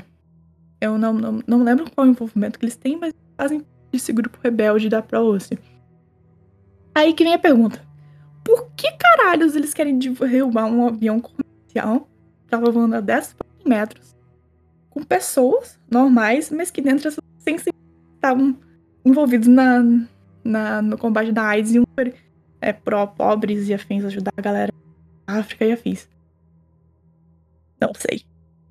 Mas tanto é que na época até tava saindo notícias falando que talvez a cura da AIDS estava naquele avião e tal, né? Até por causa do cientista pica, né, que caiu e acabou né, morrendo de lá. O que é bem estranho. É no mínimo estranho, né? Pelo amor de Deus. É tanta uma cadeia tão curiosa de eventos que você fica aquele meme. Coincidência? Acho que não. Sim. É. Mas é, foi muito louco esse ano, porque eu lembro que mil um avião da Malásia, eu fiquei, puta merda, né? A galera já tava fazendo a comparação com Lost, né? Enfim, porque o avião simplesmente sumiu. Desapareceu, ninguém sabe pra onde foi. Ele foi achado um tempão depois, só. Tipo, mais de um ano. Acho que foram 16, 17 meses depois. 18 meses. E aí, tipo, um tempinho depois, sei lá, 3, 4 meses depois, outro avião cai. E ele, opa! E aí, nessa, não tem a polêmica de ele só caiu. Foi a polêmica de ele foi derrubado. E aí, depois disso, vem assim, tinha um monte de foda nele. Foi puta merda. Tem que ser a Rússia, né? A Rússia, a Rússia tem que estar tá no meio, né? Não, exatamente. Tinha o quê que eu não, que eu não ouvi? A última frase que tu botou? Que tu falou? Tem cientistas fodas nele. Ah, sim. Eu tinha entendido, tinha, tinha esporos. Aí eu, oi? Esporos? Eu sabia que tinha esporos nele, foi espalhou os esporos por aí. Claramente. Foi ali que começou. Começou o quê? Começou o Covid. O Covid. Enfim. Né? E daí nasceu a Covid, né? Foi. O Covid começou ali. Sim. Cara, eu fico sempre sem palavras com essas indagações aqui do, do, creepy, do creepy Talk, porque é cada coisa que, primeiro, que a gente nem, nem sabia que estava acontecendo, e segundo, que, que é umas doideiras, assim, que tem evidências, mas que não faz sentido algum. Mas que tem evidências, é, é uma loucura, né? Eu achei que esse, essa parte do controle populacional da África era só operação mesmo, mas depois que o maluco. Assim, não, é verdade, eu. É verdade, eu era o vírus. Ai. Eu tava lá, eu vi. É, eu tava lá. Eu tava, eu tava lá, eu era o vírus. Eu era seringa vírus. Mas é, foi, foi complicado. Eu nem sabia disso. Descobri enquanto tava fazendo essa pesquisa aí que eu falei, ué, não é só conspiração, não. É real. Bom, não sei. Bom, pelo menos o cara falou que era real, né? Ele não ia ter motivo pra mentir assim, né? Até porque nem era o foco do É. documentário, né? era outra coisa totalmente nada a ver, né? E esse cara tá preso? Não sei. Eu vi que ia ter julgamento. Agora, na investigação, julgamento Ah. e tal. Pra saber o que rolou. Mas o outro maluco, o outro maluco lá que fazia os testes, testes não, né? Que saía infectando as pessoas por aí, ele viveu até 2006 e a clínica médica dele lá, que ele não tinha formação médica nenhuma, desde que atendia as pessoas Uhum. ali normalmente. Nossa, agora saindo dessa parte de AIDS, conspirações que eu mexi um pouco com a minha cabeça, vamos para o nosso último tópico da noite, que eu estou de fato muito curiosa para saber o que que se- do que, que se trata. O tópico é o, o título: Dinamitando prédios por dinheiro. Primeiro, dinamitando prédios. Só aí, já, né, o que, o que eu pensei? Ah, não. Deve ser aqueles prédios que, que as construtoras pedem pra, né? Compra o terreno, aí tem que, né? Tem que demolir pra construir outra coisa em cima e tal, tal, tal, tal. Aí eu por dinheiro. Não, beleza. Pera, como assim? Foi esse meu, meu pensamento, minha linha de raciocínio. Aí parou. Aí eu fiquei mais curiosa. O que eu ia dizer é que a Lívia chegou perto. A diferença é que não era prédio abandonado, não, era prédio com jeito mesmo. Vamos falar sobre o 11 de setembro. Não, já não é. Já não, não, não é demolir prédio, é assassinato em massa. Deixa, deixa só a Lívia pegar o queixo dela, caiu no chão agora. Bom. Bom. Entendi agora. Prossiga. Vamos lá. O evento que ficou conhecido como o atentado terrorista de 11 de setembro de 2001 foi uma série de ataques suicidas contra os Estados Unidos, coordenados pela organização fundamentalista islâmica Al-Qaeda. Ou pelo menos está assim nos relatórios oficiais, né? Na manhã daquele dia, 19 terroristas teriam sequestrado quatro aviões comerciais de passageiros. Os sequestradores colidiram dois dos aviões contra as torres gêmeas do complexo empresarial World Trade Center, na cidade de Nova York, matando todos a bordo e muitas das pessoas que trabalhavam nos edifícios. O terceiro avião de passageiros colidiu contra o Pentágono, a sede do Departamento de Defesa dos Estados Unidos. O quarto avião caiu em um campo aberto próximo a Shakensville, na Pensilvânia, depois de alguns seus passageiros e tripulantes terem tentado retomar o controle da aeronave dos sequestradores. Não houve sobreviventes em qualquer um dos voos. Oficialmente foi isso que aconteceu. E, gente, antes de começar a se aprofundar na, na teoria, eu gostaria de ressaltar que os eventos da colisão contra o World Trade Center aconteceram sim. Então, vamos tentar tratar questões relacionadas com as vítimas com respeito. Afinal, foi uma tragédia que deixou quase 3 mil mortos. O que a gente vai discutir aqui são supostas motivações por trás desses acontecimentos, certo? Então, feitos disclaimers, prevenindo que a gente não seja cancelado no Twitter.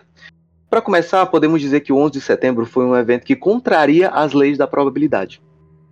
A permanência de dezenas de conspiradores em território americano sem levantar qualquer suspeita. Quatro aviões que foram sequestrados sem maiores problemas uma simulação de exercícios de guerra marcado justamente para aquele dia, que confundiu o sistema de defesa e atrasou o acionamento dos caças que poderiam interceptar os voos. E as manobras que levaram os aviões a colidir contra o World Trade Center, o Pentágono, que foram dignas de, de pilotos de primeira linha, embora elas tenham sido é, realizadas por sujeitos que passaram por um treinamento básico, tá ligado? É tipo o terrorista jogando simulador de voo de PS2. É, eles, eles conseguiram zerar o mapa do simulador de, de avião do, da Microsoft. Tipo isso.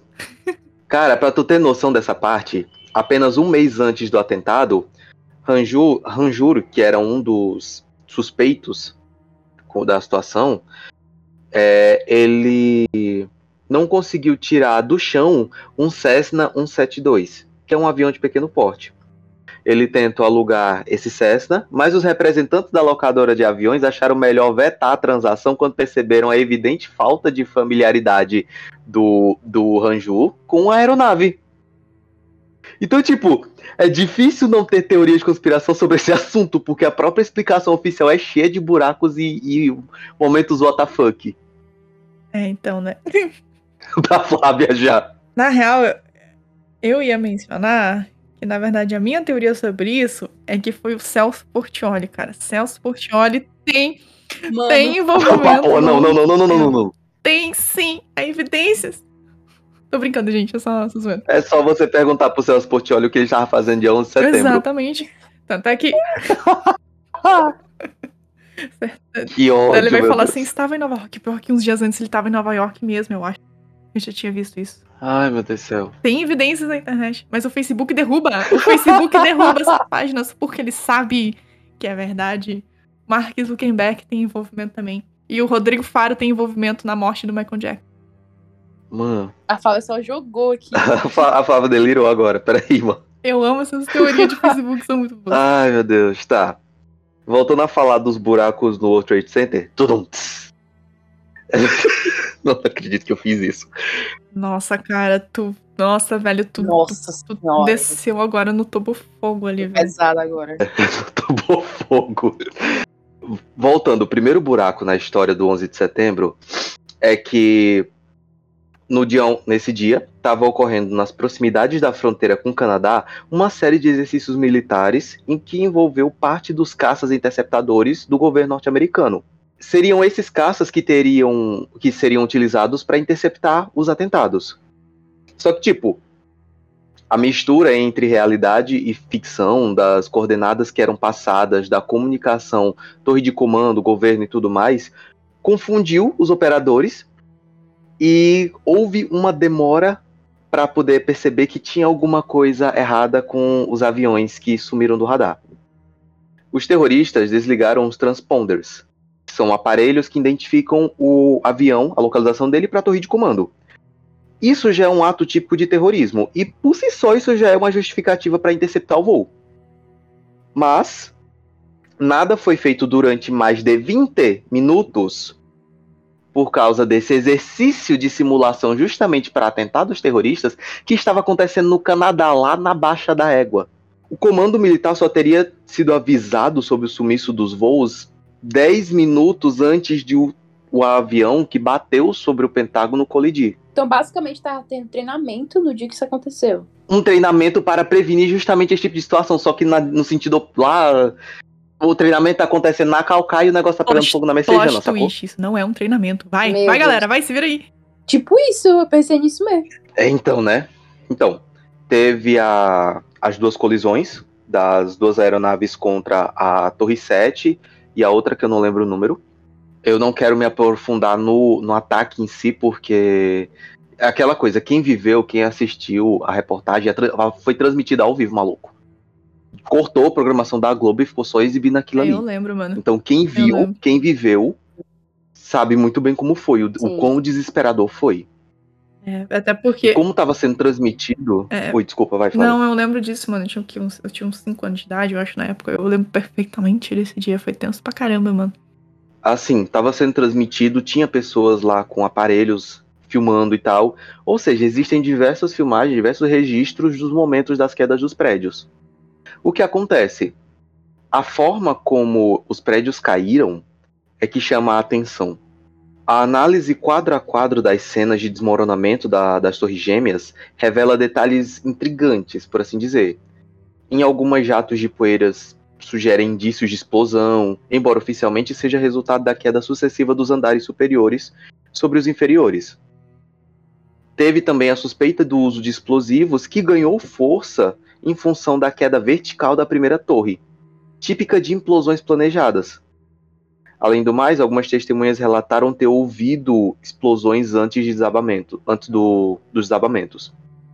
E aí há uma justificativa, não lembro se oficial ou não oficial, de que o prédio teria um sistema já de demolição. Mas isso é, é questionável. É... E assim, beleza. Há suspeita de que foi implodido. Mas como que artefatos de implosão vão ser instalados em um lugar tão movimentado como o World Trade Center? Porque para quem não só ouviu falar e não sabe, o World Trade Center era um complexo empresarial. Era tipo quatro ou cinco prédios. As torres gêmeas eram a referência, eram os dois maiores. Mas eram quatro ou cinco dentro do mesmo, dentro do mesmo bairro, parque, não sei, um do lado do outro, tá ligado? Como é que ninguém reparou isso? Segundo relatos do complexo, no complexo empresarial, tinha um escritório da CIA. E além disso, um dos diretores da companhia que cuidava da segurança do World Trade Center era Marvin Bush, irmão caçula do presidente à época, George W. Bush. Nepotismo! Então, peraí, tá, tu tá dizendo que, que tinha um, um escritório da CIA no World Trade Center? Tinha. Bom. Cara, sabe. Vai. Não, eu só ia dizer porque assim, quando a gente ouve a CIA, a gente pensa assim, coisas top secretas e tal e tal e tal. Só que, cara, deve ser tão maior que isso, sabe? É simplesmente uma organização de inteligência do país assim mais influente do mundo. Então você não sabe o poder que tem assim, né? Aí tu pega alguém e, esse acontecimento e fica, cara, Hum. será que eles tinham motivo pra fazer isso, sabe? Eu Uhum. fico numas noias, assim, eu fico numas noias assim. Mas enfim, continue. Não, pois é, esquisito. Ó, vamos lá pelo que os, os relatórios dizem. Cerca de 39 mil litros de combustível de avião foram espalhados por diversos andares, dando início a- aos incêndios generalizados. As temperaturas de até mil graus fizeram com que o piso dos andares cedesse e as colunas se curvassem. E isso teria causado os sons de explosões que algumas pessoas ouviram. O peso dos pisos de cada andar criou um peso muito maior que as colunas do edifício foram projetadas para sustentar. E os objetos foram expulsados pelas janelas inferiores na medida que os andares desmoronavam, daí os jatos de poeira. Além disso, as demolições controladas são sempre iniciadas dos andares de baixo até em cima, que é o contrário do que aconteceu com a torre. E assim, nenhuma das evidências explosivas foi encontrada nos edifícios, apesar das buscas. É meio difícil você achar evidência no meio de todo aquele entulho, né? E tampouco a evidência de rompimento proposital de quaisquer colunas ou paredes, o que é feito rotineiramente em uma, de- em uma demolição controlada. Só que existe mais de uma organização, mais de uma sociedade que estuda e reestuda e reestuda esse caso. E essa normalmente são nomes tipo Engenheiros pela Verdade do 11 de Setembro, A Verdade do 11 de Setembro, coisa assim. E cara, você procurar tem vídeos, tem entrevistas, tem documentários de ah, engenheiros civis que estão assistindo o vídeo e cara, isso não não aconteceria assim. Não é assim que um prédio cai. É assim que um prédio cai quando ele está sendo demolido propositalmente, não quando ele levou uma porrada. Inclusive tem alguns mais massas ainda que o cara tá assistindo um vídeo sem saber previamente que aquilo ali é o World Trade Center. Ele tá assistindo, esse padrão de demolição controlada tá correto? O cara, não, tá correto, isso aqui acontece o quê? Aí depois que ele terminou de analisar o vídeo aí o entrevistador fala, então, isso é do World Trade Center. O cara, o quê? É o quê, mano? Não, mas assim, eu eu fui ver os vídeos aqui agora. É, tem um vídeo aqui, tipo, com as cenas do, do, do bagulho caindo. Assim, os aviões eles batem na parte de cima, né? Teórica, é, visualmente, né? E aí fica um tempão aquelas chamas ali, fumaceira do caramba queimando na parte de cima, da forno de quente que Uhum. isso deve estar. E assim, visualmente, pelo menos dessas câmeras aqui, né? Não sei, né, se tem outras, outras câmeras mais de perto e afins, tipo, várias juntas, mas essas aí são as que, tipo, foram divulgadas pela TV, né? E dá pra ver que ele cai de cima mesmo, tipo, o monte de cima assim vai desmoronando e pilhando até embaixo, saca? Então, Sim. não parece que ele foi de baixo pra cima mesmo, parece que ele é de cima pra baixo. Uhum. Mas não sei também, né? É, é- essa parte é bem complicada. Assim, eu, como eu não fiz engenharia civil, eu não tenho know-how É. pra, pra me aprofundar. Mas eu fico muito intrigado toda vez que eu vejo algum material acerca desse assunto que o, o- o supostamente engenheiro, né? Tá dizendo, não, isso tá errado, isso não aconteceria numa demolição, no- isso não aconteceria num acidente, isso aconteceria numa demolição. Outras coisas. Só que eu também eu tô. Só que, não, só que eu também que tô pensando aqui é que esses dois prédios, eles não são, tipo, dois prédios. Eles eram enormes. Tipo, largo pra caramba, alto pra caramba. Então, tipo assim. Geralmente os prédios eles não são nesse, nesse estilo, né? Eles são um pouco menores. Então, assim, se viesse um avião, imagina, ele ia sair voando, né? É, Mas esse. Esse, tecnicamente, né? Ele, o avião entra fi, né, e fica ali no meio, né? Explode ali. Começa a pegar fogo pra caramba, né? Vaza combustível, pega fogo ali na parte. E, depois começa a desmoronar, né? Por conta do fogo. Então. Ah, é complicado. Não sei, eu tô olhando aqui agora, eu tô tipo assim. Hum, Você, você fica pensativo. Man, man, o que a Flávia falou agora é real. O, isso é um detalhe que às vezes a gente esquece. As torres gêmeas não eram duas agulhas, não eram. Assim, o pessoal chamava de arranha-céu, mas eu tinha até visto um, um, um trocadilho que era melhor você chamar eles de esfola-céu. Os bichos eram larguíssimos. Geralmente, prédio, quando é muito alto, ele é um pouco mais fino, né? E alto. Esse aí não, era largo pra caramba, mano. Tá, puta que pariu, mano. É enorme. E super alto. Acho que eles são, eles são mais baixos prédio lá de Nova York. Isso. Or, ah, como é que é o nome do outro prédio? Alto pra caramba que tem em Nova York? Isso não lembro o nome, amiga. Que é cartão postal, aquele que o King Kong escala.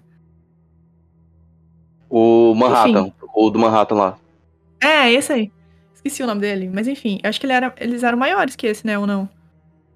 Deixa eu ver. Pra mim, eles ficavam pá a pá, não tenho plena certeza.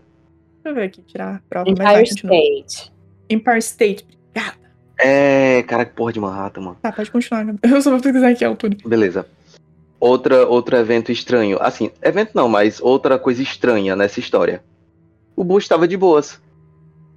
No documentário Fahrenheit 911, de Michael Moore, ele tem algumas filmagens de coisas que estavam acontecendo nesse dia, e uma das filmagens é no momento, na hora que o segundo avião colidia contra o World Trade Center, o presidente George W. Bush estava numa escola com crianças do primário, acompanhando a leitura de. Os meninos lê contos. Era em, na, na escola de Sarah Costa, na Flórida. Aí no, no vídeo, de repente, o chefe da comitiva, Andrew Card, se aproxima, meio exasperado, do Bush e cochicha no ouvido dele. Pouco depois, foi revelado que o que ele cochichou foi: o país está sendo atacado por terroristas. Aí o, o Bush, ele passa assim uns sete minutos meio ok, meio atônito, assim, atônito, né, quieto. Continua as crianças ouvindo as histórias contar, as crianças contar a história e sem demonstrar emoção nenhuma. Aí quando a cena, toda a situação se tornou de conhecimento público, começou a vir esse questionamento. Mas o que, que o presidente está pensando? Por que, que ele está quieto? Por que, que ele está parado na escola de boas? Essa situação ela é tão. Mano, como assim que ela virou piada por um tempo? Inclusive tem uma referência a ela no quarto filme da série de sátiras Todo Mundo em Pânico. Só risos. a Lívia tinha comentado da CIA, né? Então, tem coisa da CIA aqui também a CIA falhou. Um mês antes dos atentados, a CIA teria alertado o presidente Bush sobre os riscos de ataques terroristas, citando especificamente a Al-Qaeda em um relatório, citando a rede que era a rede comandada né, por Osama Bin Laden, e a rápida identificação que foi feita depois pelo FBI sobre esses terroristas que estariam envolvidos no atentado comprovou que os órgãos de inteligência do, do governo norte-americano é, tinham informações disponíveis sobre a maioria desses caras. Soube-se mais tarde que uma escola de pilotagem em Minnesota havia denunciado as atividades estranhas de um dos terroristas, o francês de origem marroquina Zacarias Monsantui, que queria apenas aprender a pilotar um avião sem se interessar pelos momentos de decolagem e de pouso. Não precisa, né? Mano, desculpa, parece piada. Parece piada, tá ligado? Tutorial de como sequestrar um avião. Pouso. Não precisa. Um voo só de. Não, é aquela. É, você tá aprendendo a jogar no simulador? Aprenda a pousar. Skip. Isso. Já tá no céu mesmo. Nem pousa, nem só voa. Não precisa fazer mais nada. Ai, gente, que, horror, que horror rir disso, meu Deus. Quer pousar? Pois é, porque, gente, me desculpa, mas essa situação ah. parece piada. Senhora. É. Bem que o Gabriel fez o disclaimer, porque. Além disso, temos um seguro muito conveniente nessa história. A companhia que administrava o World Trade Center, a Silverstein Group, havia acabado de arremedar o complexo em um contrato de 99 anos de duração. Mas já fazia um tempo que o conjunto de sete prédios, eram sete, era. Caralho, eu escrevi, eu esqueci, né? Enfim. O conjunto de sete prédios era deficitário. Pô, tava precisando de uma manutençãozinha, né? Tava com um, alguns vários escritórios desocupados, salas vazias. É, tinha uns dispositivos e estranhos passo, ali, né, instalados. As vigas, coincidentemente. Um, uns negócios assim, um negócio, um negócio assim na parede piscando vermelho, fazendo é, bem bibi, onde tá a né? viga ainda de sustentação e tal. Pois é. O primeiro passo da nova administração seria investir 200 milhões de dólares em reforma. Mas como o prédio caiu, não precisou mais gastar 200 milhões com reforma. Ah, mano, ah, não. Peraí, peraí. Lembra que eu falei, lembra que eu falei que teve um contrato aí com a seguradora de 99 anos? Com esse com, com o, o contrato da seguradora, o grupo arrecadou 3,6 bilhões de dólares. Porque dentre as cláusulas do seguro estava casos de atentado terrorista com aviões. Não, agora tá frescando. Mentira, não, não, não, mentira. Mentira. Não. Mano, peraí, atentado terrorista com avião? Só tomar aqui meu gole, só tomar meu golinho enquanto vocês surtam. Hum, Gente, quem ia imaginar que não taca avião no prédio, velho? Agora o título faz sentido, mano. Mano, no máximo. Não, se fosse atentado terrorista, beleza, bota umas bombas lá e tal, explode umas bombas perto, né? Enfim, mas não vai derrubar o prédio, né? No máximo vai danificar. Mas atentado terrorista com avião. Com avião, mano. Especificado, assim, com avião. Gente, vou botar nas cláusulas do, dos seguros que eu fizer na minha vida, sabe? Construir uma casa, vai assim, vai ter que cobrir acidente com um atentado de avião. Sim. Vai que, né, é muito comum acontecer, né? Já que tem nas cláusulas de, de, de seguro por aí, é porque é um negócio muito tranquilo, né? Acontece todo dia de semana passada. Claramente. A van, tacaram, tacaram um avião na van aqui. Caralho, gente, muito bizarro. Então, Sim. agora sim, seguindo adiante. Vocês, assim, o que ficou mais conhecido desse dia foi o World Trade Center, o- lá, os dois prédios. Mas como eu disse lá no começo, ele não foi o único alvo de ataque. Uhum. Também tivemos um ataque ao Pentágono, não é mesmo? Então vamos lá. Para os, ouvi- os amigos ouvintes que só ouviram esse nome, mas não sabem o que significa, o Pentágono, novamente, é a sede do Departamento de Defesa dos Estados Unidos. Esse prédio é o símbolo das Forças Armadas dos Estados Unidos. Um ataque a esse prédio é considerado um ato de guerra, maluco. E um ataque a ele seria uma justificativa mais que plausível na hora de autorizar uma guerra ao terror. Que foi o que aconteceu depois a Al-Qaeda e Afeganistão, Irã, esses países, né? Ah, Foi tipo alguns anos depois, né? Então, de acordo. É. Então, né? De acordo com a versão oficial, um dos quatro aviões sequestrados foi lançado sobre o Pentágono a uma velocidade de 560 km por hora. O avião um Boeing 757 da American Airlines seria atravessado três dos cinco, dos cinco anéis concêntricos que formam a construção, transformando o concreto reforçado que protege cada um dos anéis em migal. A palavra mingau foi utilizada no documento oficial do próprio governo americano sobre o episódio. E me desculpe, mas o redator desse documento não foi demitido. divulgação científica, cara, ele escreveu de uma maneira fácil pra todo mundo entender como é que ficou o negócio. Ah, Porra! É. Mas então, Bancho, lembra que eu tinha pontuado a questão do. de ser meio estranho? O FBI, vamos a mais buracos. Confiscou, o FBI confiscou as imagens gravadas por 86 câmeras de segurança nos arredores. Foi. A coleta desses arquivos foi quase que instantânea, pouco após a colisão, e incluiu até as fitas do hotel a 2,5 1,5 quilômetros de distância. Em 2006, cedendo a, um a processos judiciais para liberar informações, é, os vídeos foram divulgados e em nenhum deles você consegue ver um Boeing 757. Você só vê a explosão e alguns destroços. A justificativa para a ausência de mais destroços no chão, no chão seria de que partes do avião teriam vaporizado com a intensidade da colisão. Mas assim, os motores de um Boeing resistem até 1600 graus. Então não poderia ter sido vaporizado, como a versão oficial diz. Essa também foi a justificativa dada ao buraco pequeno que o 757 fez no prédio. O buraco tinha 5 metros de diâmetro, mas o avião tinha 13,6 metros de altura e 38 de envergadura. Então, tipo, o avião chegou, deu um peteleque explodiu, tá ligado? Hum, Foi muito fácil, né? A ok, né? entrar no coisa. Não, não, mulher, 5 metros. Um avião abriu um buraco de 5 metros, Lívia. Peraí. Tu já viu um tamanho do avião, É mulher? que foi, é que foi só a cabecinha. Puta que pariu, Flávia, não. Não, Flávia. Mancho. Tá. Além da anormal falta de destroços, as imagens do prédio após o acidente não mostram nenhum corpo das supostas 184 vítimas que estariam no voo. Não havia rastros profundos no gramado, não havia pedra. Assim, tinha ou não tinha, meio confuso, pedaços da asa que mediam 108, 180 metros quadrados e, e motores. Não tinha nada disso. Foram identificados peças de outros veículos, como o jato A3 Sky Warrior e um avião que foi acidentado em 1995 na Califórnia. Hum, Então, tipo assim, não acharam nada deles, acharam que correram de outro, de outro avião.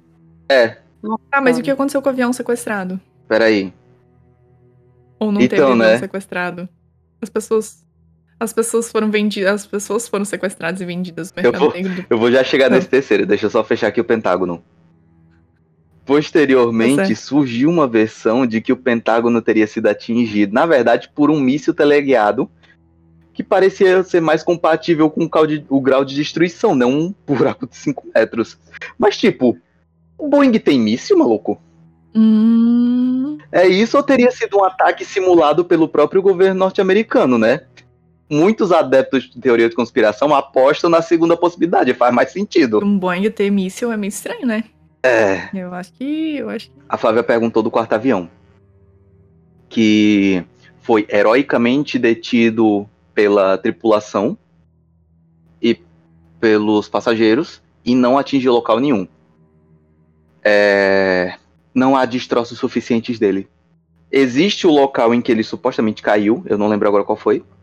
Só que o rastro da queda é de 6 quilômetros.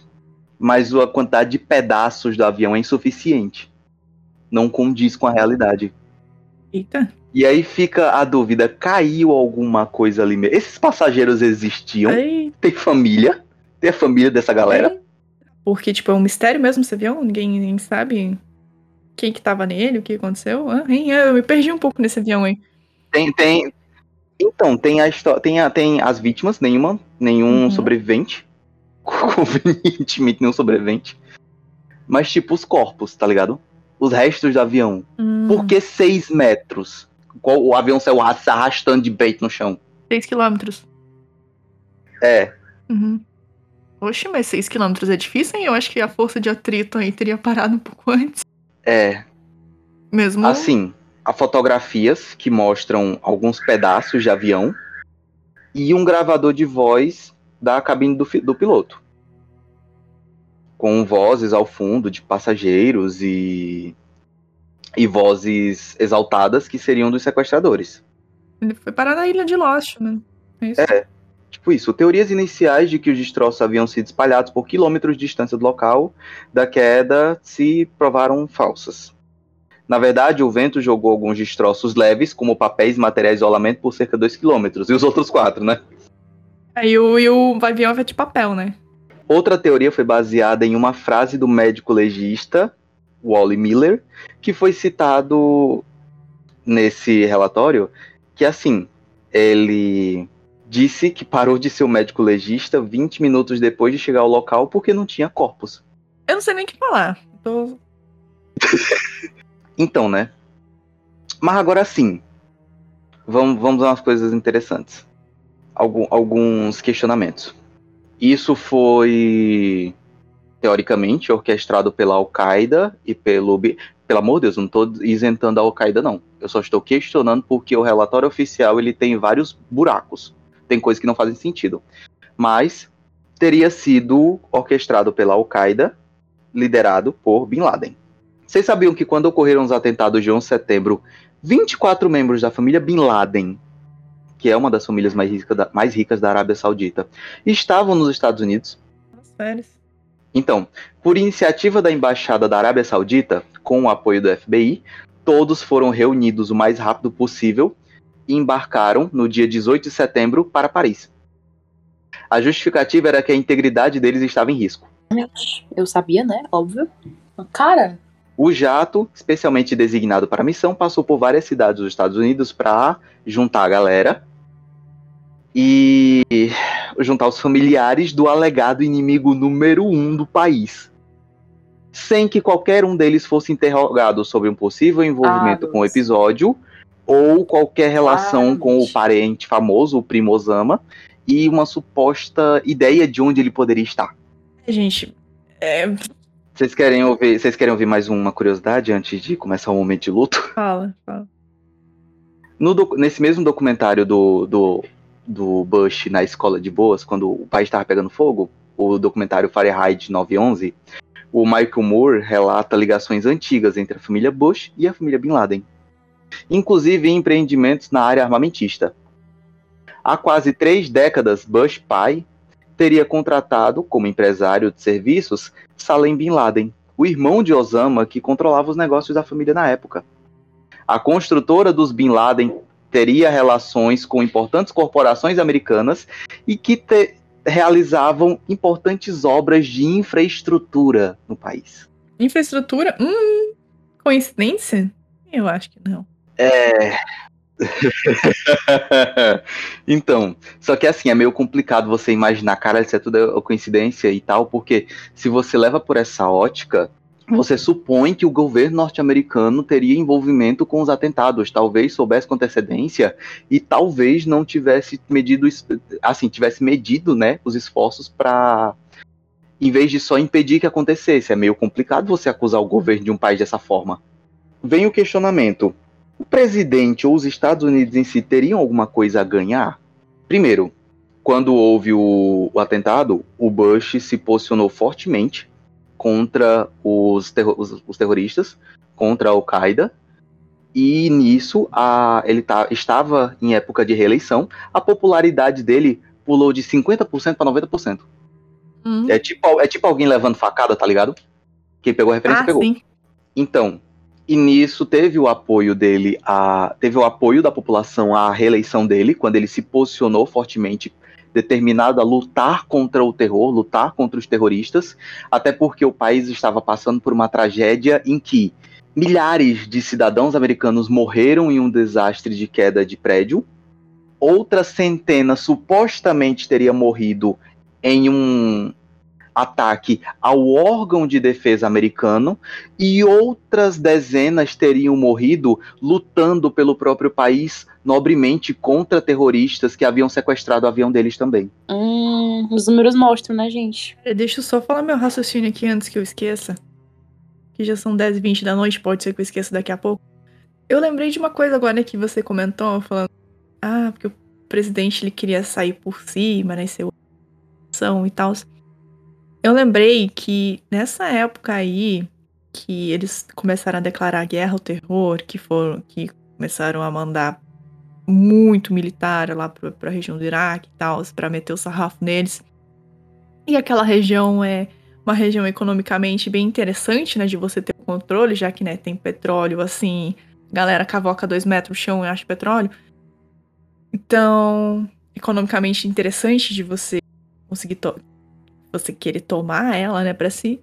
Eu pensei assim, faz sentido utilizar isso como fagulha, não para eles saírem como herói do povo também, mas também por um outro detalhe, porque nessa época, muito, mas muito militar, que já era militar da reserva, em que não estava mais na carreira militar, estava boas, muita gente voltou, fez questão de voltar para o exército dos Estados Unidos para ir pro Iraque para meter tiro no, nos caras lá porque eles estavam putos, queriam vingança, sabe? Então, tipo assim. Exato. Foi fácil conseguir gente para mandar pra lá, saca? Então, já também uniu o útil ao agradável. Exato. Você teve, como a Flávia pontuou, você teve uma alimentação dos interesses da, da interesses da indústria bélica, de fabricação de armas, e também você teve um fomento uhum. à guerra por petróleo no Oriente Médio. Outra coisa interessante é que no meio dessa, desse fuzuê todinho, sumiu-se os relatórios e a preocupação pública com uma dívida de 2,5 trilhões de dólares do Pentágono. O Pentágono tava devendo. E aí, de repente, o pessoal esqueceu dessa dívida porque, meu Deus do céu, o país foi atacado. É, tipo, tiraram o caso foco, né? Que não era pra ser. É tipo, hoje em dia, né? O governo aqui, o governo aqui, né, que tem o foco na Covid, né? Que, pelo menos ano passado, né, que era, e conseguiu fazer um monte de merda, né? Enquanto que a galera tava com foco em outra Exato. coisa, né? Com tudo isso, É estratégia. dessa forma. Desculpa, Lívia. Não, é só dizer que é estratégica política. Uhum. Ah, dessa forma, foi mais fácil angariar apoio político, apoio da sociedade, apoio econômico para ações de combate ao terrorismo, que incluindo invasões ao Afeganistão, ao Iraque, a tomada daquele mar de petróleo que tinha lá, apoio para a reeleição, é, seguros milionários. Então, né? Vocês entenderam por que dinamitando prédios por dinheiro? Agora sim eu entendi. E assim, pra quem tiver um pouquinho de interesse de viajar na maionese, eu, eu digo viajar na maionese porque assim, eu, eu devo dizer, a primeira vez que eu assisti, eu, eu fiquei pensativo pra caralho. Só que assim, é, é legal você assistir a recomendação que eu vou dar agora, mas pelo amor de Deus, assista com o pé no chão. Não se deixe levar, não, que você vai ficar maluco. Um filme independente, conhecido como Zeitgeist. Esse filme ele questiona eventos e apresenta teorias de conspiração. Só que ele vai fazendo isso de uma forma tão com um roteiro tão bem construído que você fica se questionando, caralho, faz sentido. Mas, meu anjo, se você estiver assistindo, respire fundo antes do, do, do faz sentido, tá certo? O filme ele te bota numa situação que se você embarcar, você fica maluco. E esse ele fala muito sobre economia, fala sobre interesses políticos. Eu adoro, eu adorei pelo menos a primeira vez que eu assisti o Zeitgeist, porque ele me fez entender a lógica dos bancos. Que é uma coisa que eu nunca tinha imaginado. Da onde o banco conseguia tirar tanto dinheiro com crédito. Mas ao mesmo tempo, ele tem tudo pra lhe deixar maluco. Então, se for assistir, respire fundo antes da play. Cara, eu já ia perguntar se a Sociedade da Terra Plana também não tá envolvida nesse filme, mas eu vi que a capa do filme é um planeta Terra redondinho. É um Então- globo. então eu acho que não. Eu acho que não, hein? Massa, massa, eu vou pôr na lista esse filme aí. Eu já ouvi falar dele sim, mas eu não sabia que tinha esse, esse foco. um filme meio documentário, feito pra fazer você questionar a realidade. Uhum. Por isso que o nome é Zeitgeist. Zeitgeist é uma expressão alemã que remete a questionamento. Boa, faz sentido. Gostei que é um filme independente. Massa. Eu tô assim. estabefada com, com tudo que foi falado. Eu pensava que, que o, o da AIDS era o ápice de hoje. Aí veio o Gabriel. Veio, 11 de set- veio o Gabriel pra quebrar expectativas com tudo. Exatamente. eu tô assim, caraca. E o pior é porque eu assisti esse documentário que o Gabriel mencionou. De, de cabo a rabo, assisti. Então, quando tu tava falando, eu conseguia ver as imagens. Aí eu fiquei, caraca, mano. E, o- e e o documentário é um pouco sensa- sensacionalista, entendeu? Um pouco, né? Um pouco. Tem aquele. Aquela, sabe? Pra deixar interessante. Aham. E eu ficando, caraca, mano, sério, tipo, e ele mostra, né, a- toda a estrutura do Pentágono e como só atingiu aquela parte ali, como, tipo assim, teve gente que sobreviveu, foram menos que, nem se foi 100 pessoas que morreram, foram, tipo, poucas pessoas. Sendo que era um avião, cara, entendeu? Como é que um avião vai quebrar só aquilo, entendeu? É. Mas eu fui. Eu fui ver. E tipo. Eu achei que, tipo, pelo menos esse, esse quarto avião, né, que sumiu, eu imaginei, tipo, um avião, assim, sei lá, com 200 passageiros e tal, mas ele só tinha 33. Pois é. Mas mesmo assim, era, ele era grande, tipo, Não, sim, é um É? avião grande, né, mas, tipo, assim, então até faz sentido, né, 33 pessoas desaparecer do nada, né, porque eu falei assim, meu Deus, se fosse 200 e um Boeing gigante, aí não. 33 faz, faz, faz sentido. Uhum. Faz sentido não achar ninguém, mas também não faz. Faz sentido não achar ninguém, não faz sentido não achar pedaço. É. É. É, pedaço de sangue. e aqui foi o fim? Posso terminar? Pode, amiga. Eu acho que já batemos a cota de, de pesadelos e, e questionamento da realidade. Bom, e com essa, a gente termina o episódio de hoje. Este foi o Biblioteca em Pauta. muito obrigada a todos que acompanharam até aqui. Em nome de toda a equipe, eu agradeço imensamente a sua audiência. Siga a nossa página no Instagram e no Twitter, arroba Biotec em Pauta, para saber das novidades.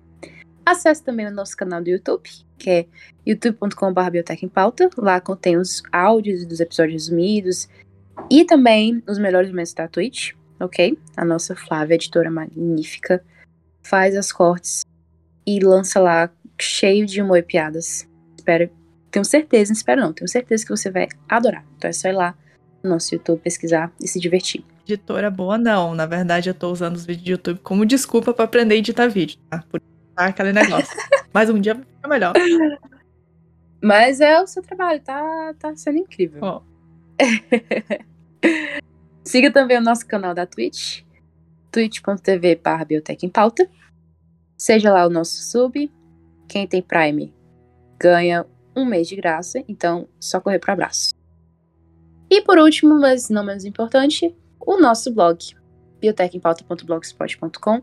Toda semana tem posts incríveis, incríveis, escritos pelo Anderson, sobre as novidades do mundo científico e também assuntos pertinentes no momento. Então, se você adora Blogspot, se você adora blogs de, de ciência, corre lá que estamos lá também. E é isso, com essa, fique bem, fique em casa e fiquem com a gente. Tchau, pessoal! Tchau, galera! Uh! Cheiros e cuidado com o que você lê na internet.